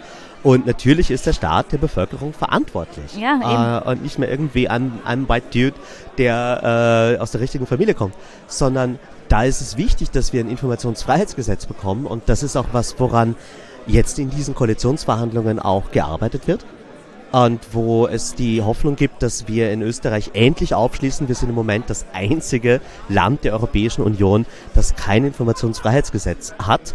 Wir haben zwar Frag den Staat.at, aber da kannst du fragen, ob du eine Antwort kriegst, ist eine andere Sache. Ah, geschwärzt du, bei, uns ist, sind sie, bei uns sind sie verpflichtet zu antworten. Sonst genau, gibt's Ärger. Das wünsche ich mir auch. Und äh, da, da wird sich hoffentlich in Sachen Transparenz was ändern, mhm. auch in Sachen Antikorruption muss sich was ändern, äh, äh, Transparenz von Parteifinanzen. Äh, das sind Themen, die durch Ibiza auch aufgeworfen wurden und leider, das ist zu kritisieren von der Caretaker-Regierung, also mhm. der, der Expertinnenregierung, die wir kurzzeitig hatten, nicht äh, gelöst wurden. Das wäre eigentlich, äh, glaube ich, drin gewesen, dass man sagt, wir sind hier zwar nur am Verwalten und nicht gestalten, aber zumindest diesen Skandal, den arbeiten wir auf und da schaffen wir auch endlich eine äh, äh einen Sicherheitsgurt, Safeguards gegen Korruption, Transparenz von Finanzen von Parteien und staatlichen Handeln. Ähm, so müssen wir das halt jetzt für die nächste Regierung als Projekt und Forderung mitnehmen, die wir auch schon geäußert haben. Ähm, jetzt geht es halt darum, ob äh, die ob das bei den Verhandlungen auch wirklich rauskommt. Also ich rede so gerne mit dir, weil dann stelle ich immer fest, dass wir in Deutschland doch die ein oder andere Gesetzgebung bezüglich äh, ja, Verantwortung des Staates gegenüber dem Bürger haben oder Offenlegung von Parteifinanzierung und so. Da sind wir doch schon etwas weiter. Auch wenn ich mir immer ein bisschen mehr wünsche noch. Aber das sind immer so kleine Stellschrauben. Im Grundsatz haben wir das alles, Gott sei Dank, ja schon. Ja, da ist aber auch das Staatsverständnis in Deutschland ein besseres, weil ihr in Deutschland ein äh, wirklich visionäres Grundgesetz habt und auch das Handeln von staatlicher ähm, Verwaltung, da, da, da ist, glaube ich, noch mehr die Tragweite äh, spürbar. Es ist auch ein größeres Land, dadurch hat man vielleicht auch ein anderes Selbstverständnis. Vielleicht ist es auch die geschichtliche Verantwortung. Natürlich. Und die, der, der hat sich Österreich nie gestellt. Ja? Mhm. Wir waren ja Opfer. Und äh, diese, diese Opferlüge ist in Österreich immer noch etwas, das in der Aufarbeitung damals ähm, ähm, seinen Schatten wirft. Und da müsste man auch mal ran. Ja? Aber das ist auch eben so, wie du sagst, das ändert sich in der Politik teilweise sehr schnell. Und ähm, wir werden sehen, wie sich dann die äh, Verhältnisse in, in, in, in einem Jahr darstellen, wenn wir das nächste Mal sprechen. Dann kommen wir doch mal auf die europäische Ebene. Warum gibt es denn kein Informationsfreiheitsgesetz auf europäischer Ebene? Dann gibt es ja diese Probleme nicht mehr. Dann müssten die europäischen Mitgliedstaaten alle so ein Gesetz umsetzen. Es gibt äh, ein äh, Informationsfreiheitsgesetz für die EU-Institutionen. Es gibt auch ask.eu.eu. Und äh, das ist sehr stark, das ist sehr gut. Das erlaubt auch wirklich Zugriff auf sehr sensible Dokumente ähm, aus der Verwaltung und der Gesetzgebung. Ähm, das äh, Problem ist, dass die EU äh, den Mitgliedstaaten nicht in ihre nationale Verwaltung hinein äh, äh, reden darf, also dass sie da keine Kompetenz hat. Äh, das ist so wie die EU auch nicht die Wahlsysteme in den Ländern ähm, äh, vorgeben kann oder Fragen der nationalen Sicherheit. Äh, das ist äh, explizit ausgenommen aus dem Bereich, wo die EU Kompetenzen hat. Ähm, äh, eine der Forderungen, die wir aber schon geäußert haben, ist, dass die EU eine ähm, Gesetzgebung erlassen soll, die so, so einen, einen äh, minimalen Schutz mal wenigstens etabliert für äh, Civic Space, also für demokratischen zivilgesellschaftlichen Spielraum, weil das ist oft die Ursache für viele Probleme. Äh, wir reden oft über Ungarn und über Polen und die Probleme, die es dort gibt. Ähm, und äh, eigentlich betreiben wir da Symptombekämpfung. Mhm. Wir sollten einfach auch die zivilgesellschaftlichen Akteurinnen stärken, die in diesen Ländern gute Arbeit leisten und äh, denen Mitbestimmungsrechte, Transparenz und solche Sachen geben. Das ja, da, da, schreckt, da schreckt die EU immer zurück und Brüssel, weil sie weil, sie, weil ihnen dann vorgeworfen wird, dass sie sich in innerstaatliche Angelegenheiten der jeweiligen Länder einmischen. Aber im Großen und Ganzen, wenn du dahin kommen willst, dass die EU mehr ist als ein Verbund von Staaten, die sich mal zusammentun, um die Wirtschaft hier voranzutreiben für die großen Unternehmen, dann musst du diesen Schritt halt auch mal wagen und Zivilgesellschaft unterstützen. Und das ist ja nichts Negatives. Ja, also ich glaube auch, dass es, äh, wenn, wenn Ursula von der Leyen jetzt gerade groß davon spricht, dass Europa souverän sein muss zwischen den USA und China in technologischen Fragen und dass wir hier Handlungsspielraum verlieren, wenn nur noch die Firmen und andere Staaten diktieren, wie die Plattformen unseres Medienkonsums, unserer Bildung, unserer demokratischen Willensbildung funktionieren, da hat sie recht, das ist ein wichtiger Punkt, aber der ist halt nicht nur ein Wirtschaftsthema. Das betrifft auch eine starke, funktionierende, gesunde und unabhängige Zivilgesellschaft, die sich mit diesen Themen auseinandersetzt. Ähm, und ich bin ja, ähm, seit wir das letzte Mal gesprochen haben, auch in eine neue Rolle gewählt worden. Ich bin jetzt im Vorstand von EDRI, European Digital Rights. Das ist der Dachverband von 45 netzpolitischen NGOs aus ganz Europa. Also das ist so, was äh, CCC oder digitale Gesellschaft in Deutschland sind, über ganz Europa mit äh, eigenem Büro in Brüssel. Äh, gibt es seit 15 Jahren und ist eine Also bist der, du ein Lobbyist jetzt? Äh, ich habe immer schon Advocacy gemacht, du kannst es Lobbyismus nennen. Ich versuche Politiker äh, nee, nee, mir wird ja mir wird immer vorgeworfen, dass ich Lobbyismus verteufle. Äh, es gibt ja auch positiven Lobbyismus, nur das Wort ist halt so negativ ja. besetzt. Also wir, wir stehen auch hin und wieder in Lobbys herum, aber meistens haben wir Termine und gehen in die Büros. Aber ja, wir reden mit Politikern, das ist mhm. auch unser Job. Ihr macht für eure Lobby, was natürlich zivilgesellschaftliches Engagement ist, was netzpolitische ähm, Sachen angeht, für eure Lobby macht ihr sozusagen Politik, äh, beziehungsweise versucht die politische Willensbildung zu beeinflussen. Das ist ja auch in Ordnung, wenn dahinter nicht äh, Amazon oder Google steht. Und das ist ja bei euch nicht der Fall. Eben, also äh, gerade für netzpolitische NGOs ist es extrem wichtig, unabhängig zu sein von Google, Amazon, Facebook, von allen großen okay. Tech-Konzernen. Ähm, und es ist äh, genauso wichtig, dass man, also ich meine, ich rede deswegen mit Politikern, weil ich gewinnen will, weil ich am Ende das Gesetz äh, im Sinne der Grundrechte verändern will. Der Unterschied ist halt, ich habe nicht dieses Argument mit Arbeitsplätzen, ich habe keine Geldkoffer zu verteilen und ich kann den Politikern auch mhm. keine Jobs anbieten, wenn sie da mal aus dem Parlament ausscheiden. Sie Alles, was es, ich habe, ist es halt Argumente. machen, weil du das bessere Argument hast. Genau. Und, und, das ist leider oft nicht der Fall, in Brüssel auch nicht. In Brüssel ist es noch eher der Fall als in äh, Deutschland oder in Österreich in den nationalen Parlamenten. Aber ja, wir haben halt oft als Aktivisten einfach nur die Argumente und im besten Fall Druck von der Straße. Ähm, aber dafür müssen wir schon wirklich viel Aufklärungsarbeit leisten um sowas wie äh, Uploadfilter, dass da die Leute wirklich verstanden haben. Ich würde sogar sagen, die Leute es besser verstanden haben als die Politiker, die abgestimmt haben. Ja, du, du weißt ja, das waren alles Bots. Die da demonstriert haben. Ja, darüber müssen wir auch reden. Gerade wegen dieser ganzen, das sind doch alles nur Bots-Geschichte. Wir, wir, wir haben ja dann, habe ich darüber erzählt, pledge2019.eu gestartet. Also wir haben, nachdem wir gesprochen haben ah, im doch, Dezember. Ja, es gab ja, es gab ja diese Internetseite, wo man dann abrufen konnte, wo man jemanden anrufen kann. Genau, die haben wir gebaut, weil die Leute, die Politiker, gerade eben von der CDU, haben ja gesagt, diese junge Leute, die da anrufen, das ist ja alles nur Bots, das Ja, ist ja. nur Google, das ist äh, Keine echten Menschen. genau. Die Google wollen, hetzt sie auf, Facebook hetzt sie auf. Und da haben wir darauf reagiert und gesagt, der einzige Weg jetzt noch glaubhaft zu machen, dass das wirklich Millionen von Menschen sind, denen dieses Thema wichtig ist, Mhm. ist die wirkliche Stimme von jedem einzelnen Menschen ins Parlament zu bringen. Und deswegen haben wir diese Kampagnenwebseite gestartet, in der Leute gratis im Europaparlament anrufen konnten, sich sogar wöchentliche oder tägliche Anrufe ins Parlament abonnieren konnten. So viel war wahrscheinlich in den, diesen, diesen Büros an Bürger anrufen schon eine ganze Weile nicht mehr. Ich wurde einige Male gebeten, das abzuschalten. Bitte, bitte nicht, weil es waren wirklich viele Anrufe. Wir haben äh, diese Kampagne ja wirklich last minute gestartet. Äh, weil Aber es ist sehr schön, dass das so dann auch durchgeschlagen hat. wir haben in dem einen Monat Kampagnenphase 26. Februar bis 25. April, äh, März, äh, hatten wir in dem einen Monat äh, eine volle durchgängige Woche an Anrufen. Äh, also da war wirklich viel äh, an der auch Telefonrechnung. ähm, und äh, ich meine, die, die, es hat dann um fünf Stimmen nicht gereicht. Wir haben um fünf Stimmen im Plenum leider äh, die Urheberrechtsrichtlinie nicht verhindern können. Und äh, das ist sehr schade, weil ich glaube, das Gesetz wäre besser gewesen ohne Uploadfilter. Aber ähm, ja, jetzt arbeiten wir gerade in einem Projekt, wo wir an der nationalen Umsetzung äh, in mehreren EU-Ländern arbeiten und versuchen mit Kolleginnen in ähm, äh, anderen NGOs noch das Schlimmste zu verhindern. Weil die Richtlinie, die die EU hier erlassen hat, gilt ja nicht sofort. Nee. Die muss noch umgesetzt werden in nationales Recht. Und äh, da gibt's noch eine Chance, was zu verbessern. Und ultimativ muss man auch klagen gegen diese Urheberrechtsrichtlinie. Aber ich glaube auch, ähm, ohne dieses Engagement und diesen Aufruf und das, den Druck von der Straße, also erstmal wurde es ja zuerst äh, nochmal zurückgezogen und dann musste es nochmal ins Parlament, wurde nochmal diskutiert und dann sind fünf Stimmen Mehrheit ja schon ziemlich knapp gewesen. Also es stand ja auch spitz auf Knopf. Ja, und das, das wirklich ähm, Traurige das, ich finde, das ist ein gutes Zeichen eigentlich. das, das Schmerzhafte ist, dass wir, also äh, im Europaparlament ist es so, wenn es einen sogenannten Roll-Call-Vote gibt, also wenn namentlich abgestimmt wird, können Abgeordnete im Nachhinein ihre, ähm, ihr Abstimmungsverhalten ändern. Das ändert aber nichts am Resultat der Abstimmung.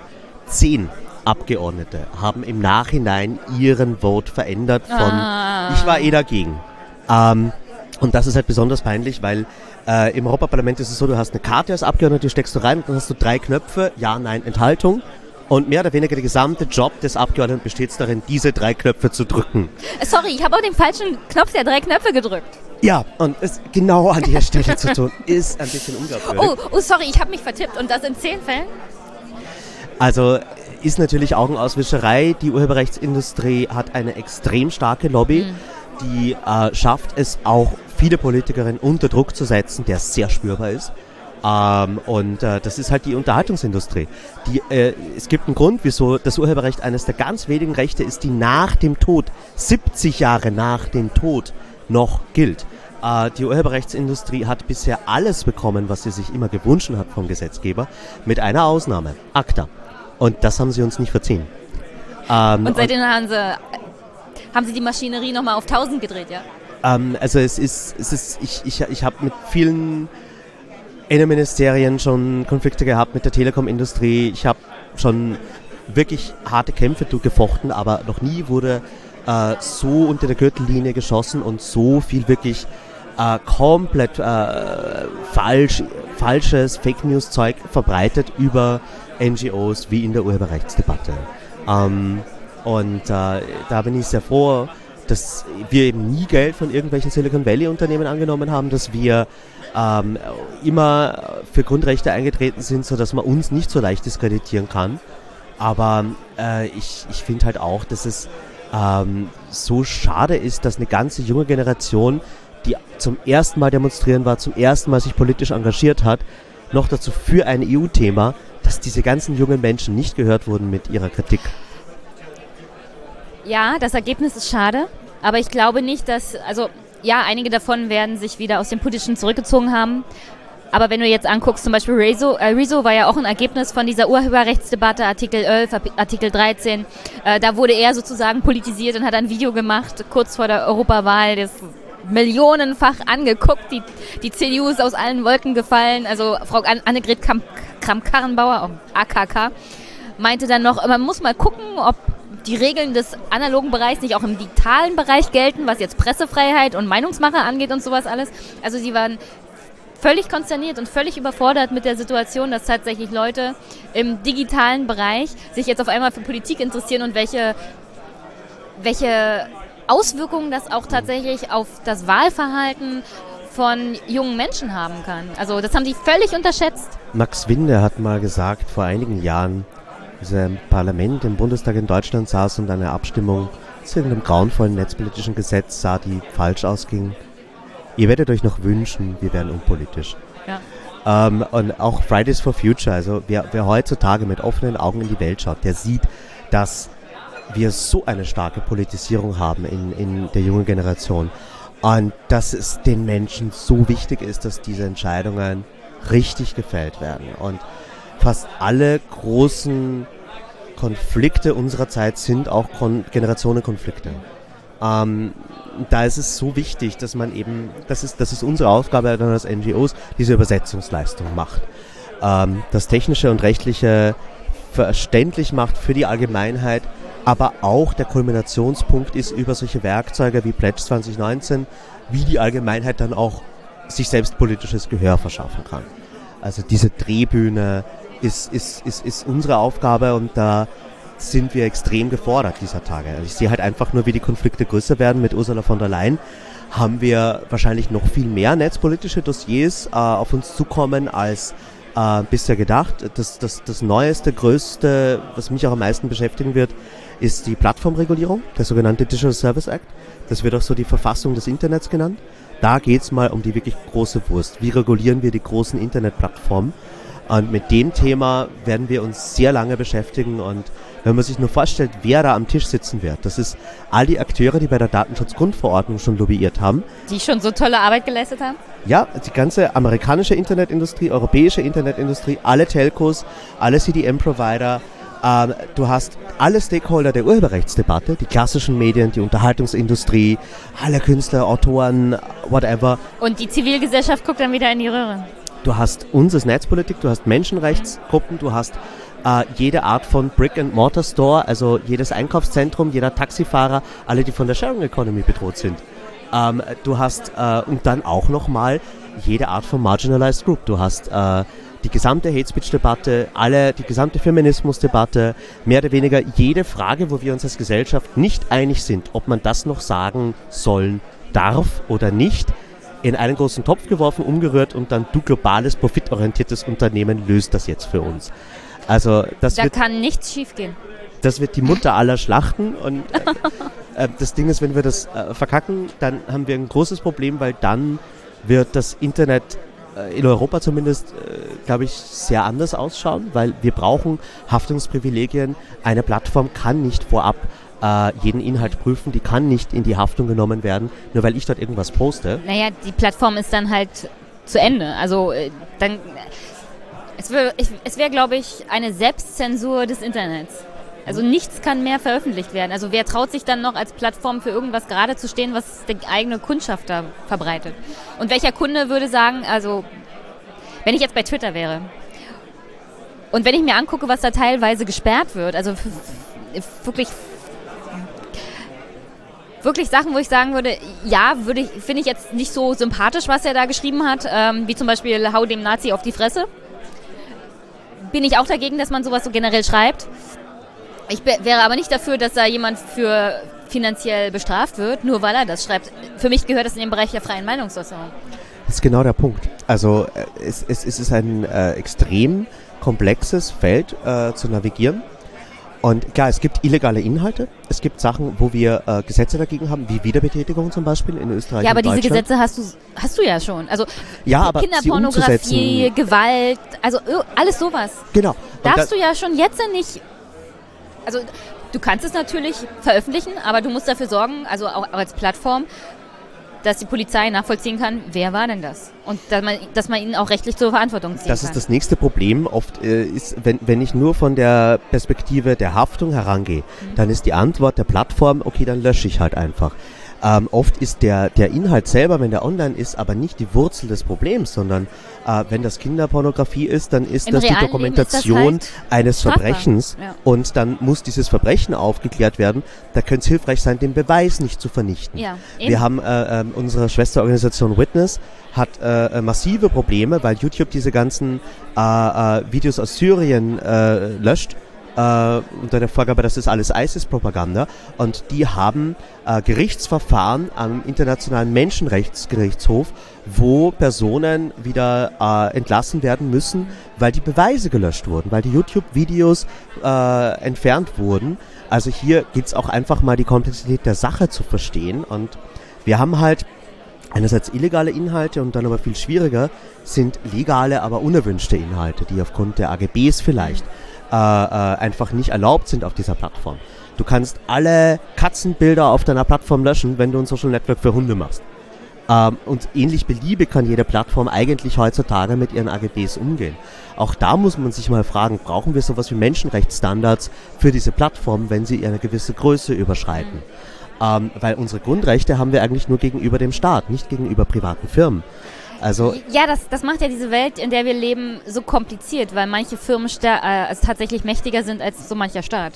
Also du kannst diese Firmen gar nicht zur Verantwortung ziehen, weil sie nirgendwo greifbar sind. Und sie sind dir als einzelner Person gegenüber fast so mächtig wie ein Staat. Also was jetzt, was jetzt dein privates Leben angeht und was deine Angreifbarkeit angeht. Also kriegst du einen Shit Shitstorm bei Twitter, kannst du dich nicht wehren und bist dann halt Opfer. Aber genau darum geht's aber auch so, weil, weil ganz viele dieser Probleme sind eigentlich ähm, äh, ausgelöst dadurch, dass diese Plattformen so groß sind, durch Ja. die Marktkonzentration. keiner kann sie, kann sie in, zur Verantwortung ziehen. Und äh, genau da muss Europa aber auch, äh, glaube ich, äh, tätig werden, weil eine der Sachen, die wir wirklich gut hinbekommen haben, was ähm, äh, Wettbewerbsrecht und Antitrust.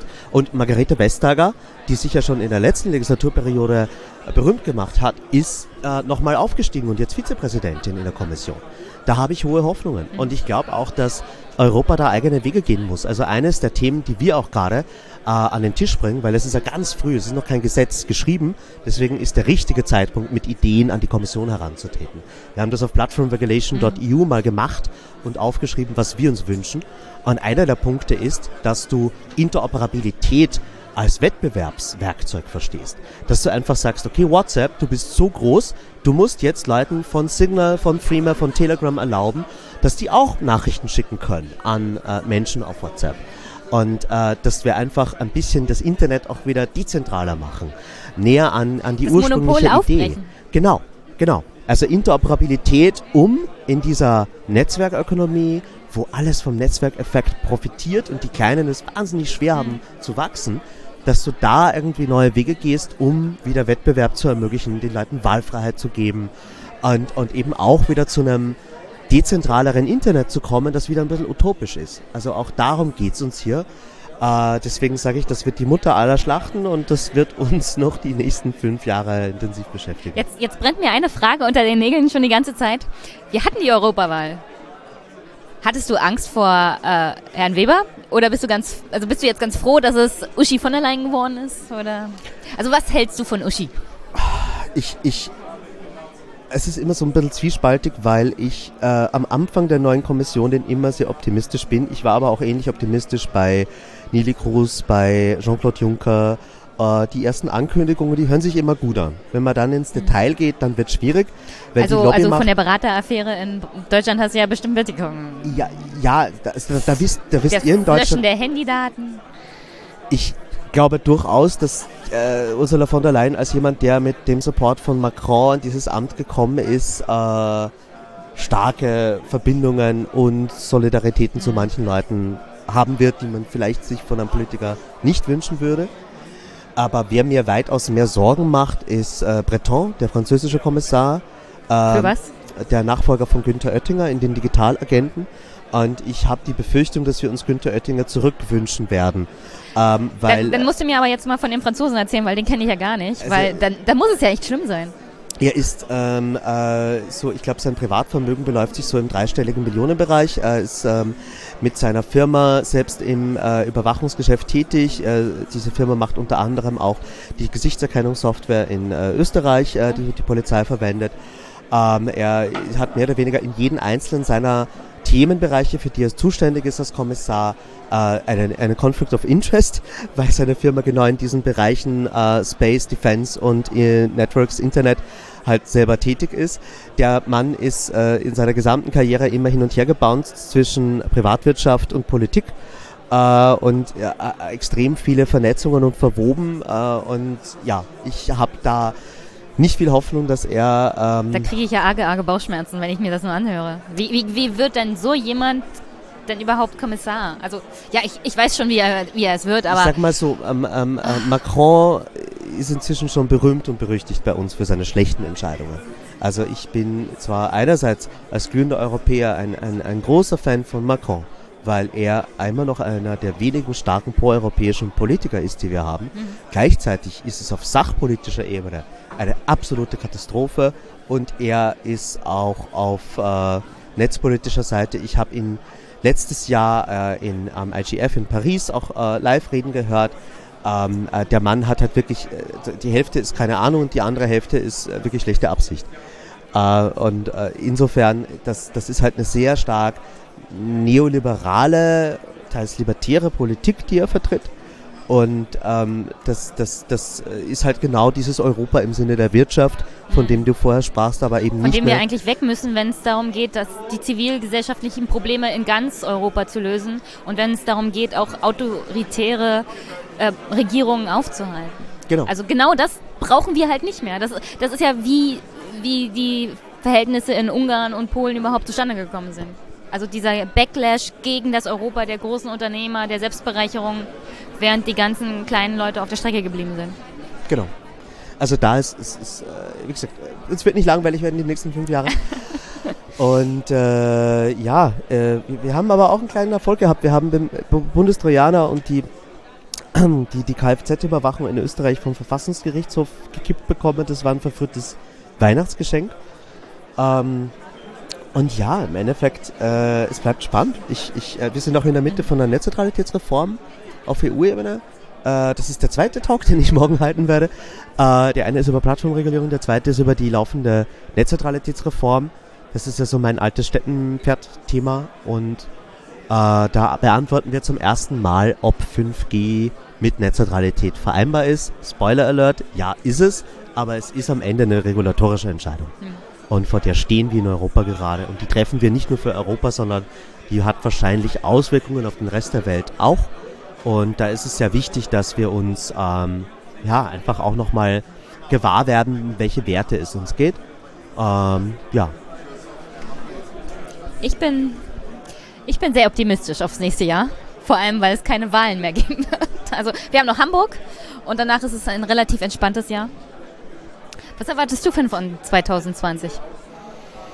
Ich meine, es sind die goldenen 20er und eine neue Dekade. Oh, bitte nicht von den goldenen 20ern reden, weil die sind schlecht geendet für uns alle in Europa. Ja, aber der, also die Musik war schon gut und irgendwie so sexuelle Befreiung und so. Die Musik war toll, aber äh, die ja. war dann auch schnell zu Ende. Na, ich, ich äh, glaube, wir stehen immer so kurz vor dem Abgleiten in den totalitären Faschismus äh, und die Kontrollvorstellungen oder eben in die Aufklärung 2.0 und einer Zeit, wo wir uns wieder auf unsere Werte berufen, wo es eine äh, Öffnung der Gesellschaft gibt, wo Europa wieder als, als, als, als Leuchtbild funktionieren kann, das ähm, sich seiner Grundrechtstradition bewusst ist und es liegt an uns. Also wenn uns 2019 eine Sache gelehrt hat, dann, dass wir nicht uns irgendwie den, den Kopf in den Sand stecken dürfen und sagen, es wird eh nur schlechter werden, sondern alles ist möglich. Äh, Politik ist ein Spiel mit offenem Ausgang. Und eine kleine Gruppe von, äh, wie Margaret Mead gesagt hat, uh, never doubt that a small group of committed citizens can change the world. In fact, nothing else ever did. Das liegt an uns. Dann würde ich den Podcast gerne damit beenden, weil das war wunderschön. ähm, ah, ich, liebe es, ich liebe es einfach, wenn ein Podcast so positiv beendet wird. Äh, darf ich noch kurz Werbung machen? Ich ja, natürlich, sagen, immer Werbung machen. Äh, epicenter.works ist die URL, die ihr in eurem Browser eingeben könnt. Und dort könnt ihr uns auf Twitter folgen, auf Facebook, unseren Newsletter würde ich sehr ans Herz legen. Und wer unsere Arbeit toll findet, wir arbeiten ja auch sehr viel in Europa und ein bisschen auch in Deutschland, kann auch Fördermitglied werden, dann kriegt man ein cooles T-Shirt. Und diese Werbung ist natürlich gesponsert von mir, Jenny, weil ich dafür nicht bezahlt werde. Deswegen darfst du Werbung machen ohne Ende. Ich werde versuchen, auch den Talk von dir dann in die Shownotes zu packen, weil ich nehme das ja heute Ende Dezember 2019 auf. Veröffentlicht wird es wahrscheinlich erst Anfang 2020. Und ja, bis dahin dürfte das auch online gestellt sein. Herzlichen Dank, Thomas, dass du im Podcast warst. Ich hoffe, wir können das wieder wiederholen. Wieder wiederholen, na super. Äh, und viel Spaß bei der Arbeit, viel Spaß beim Kampf in Brüssel und hoffen wir mal, dass wir eine gute Internetverfassung bekommen. Danke. Bis dann, tschüss. tschüss.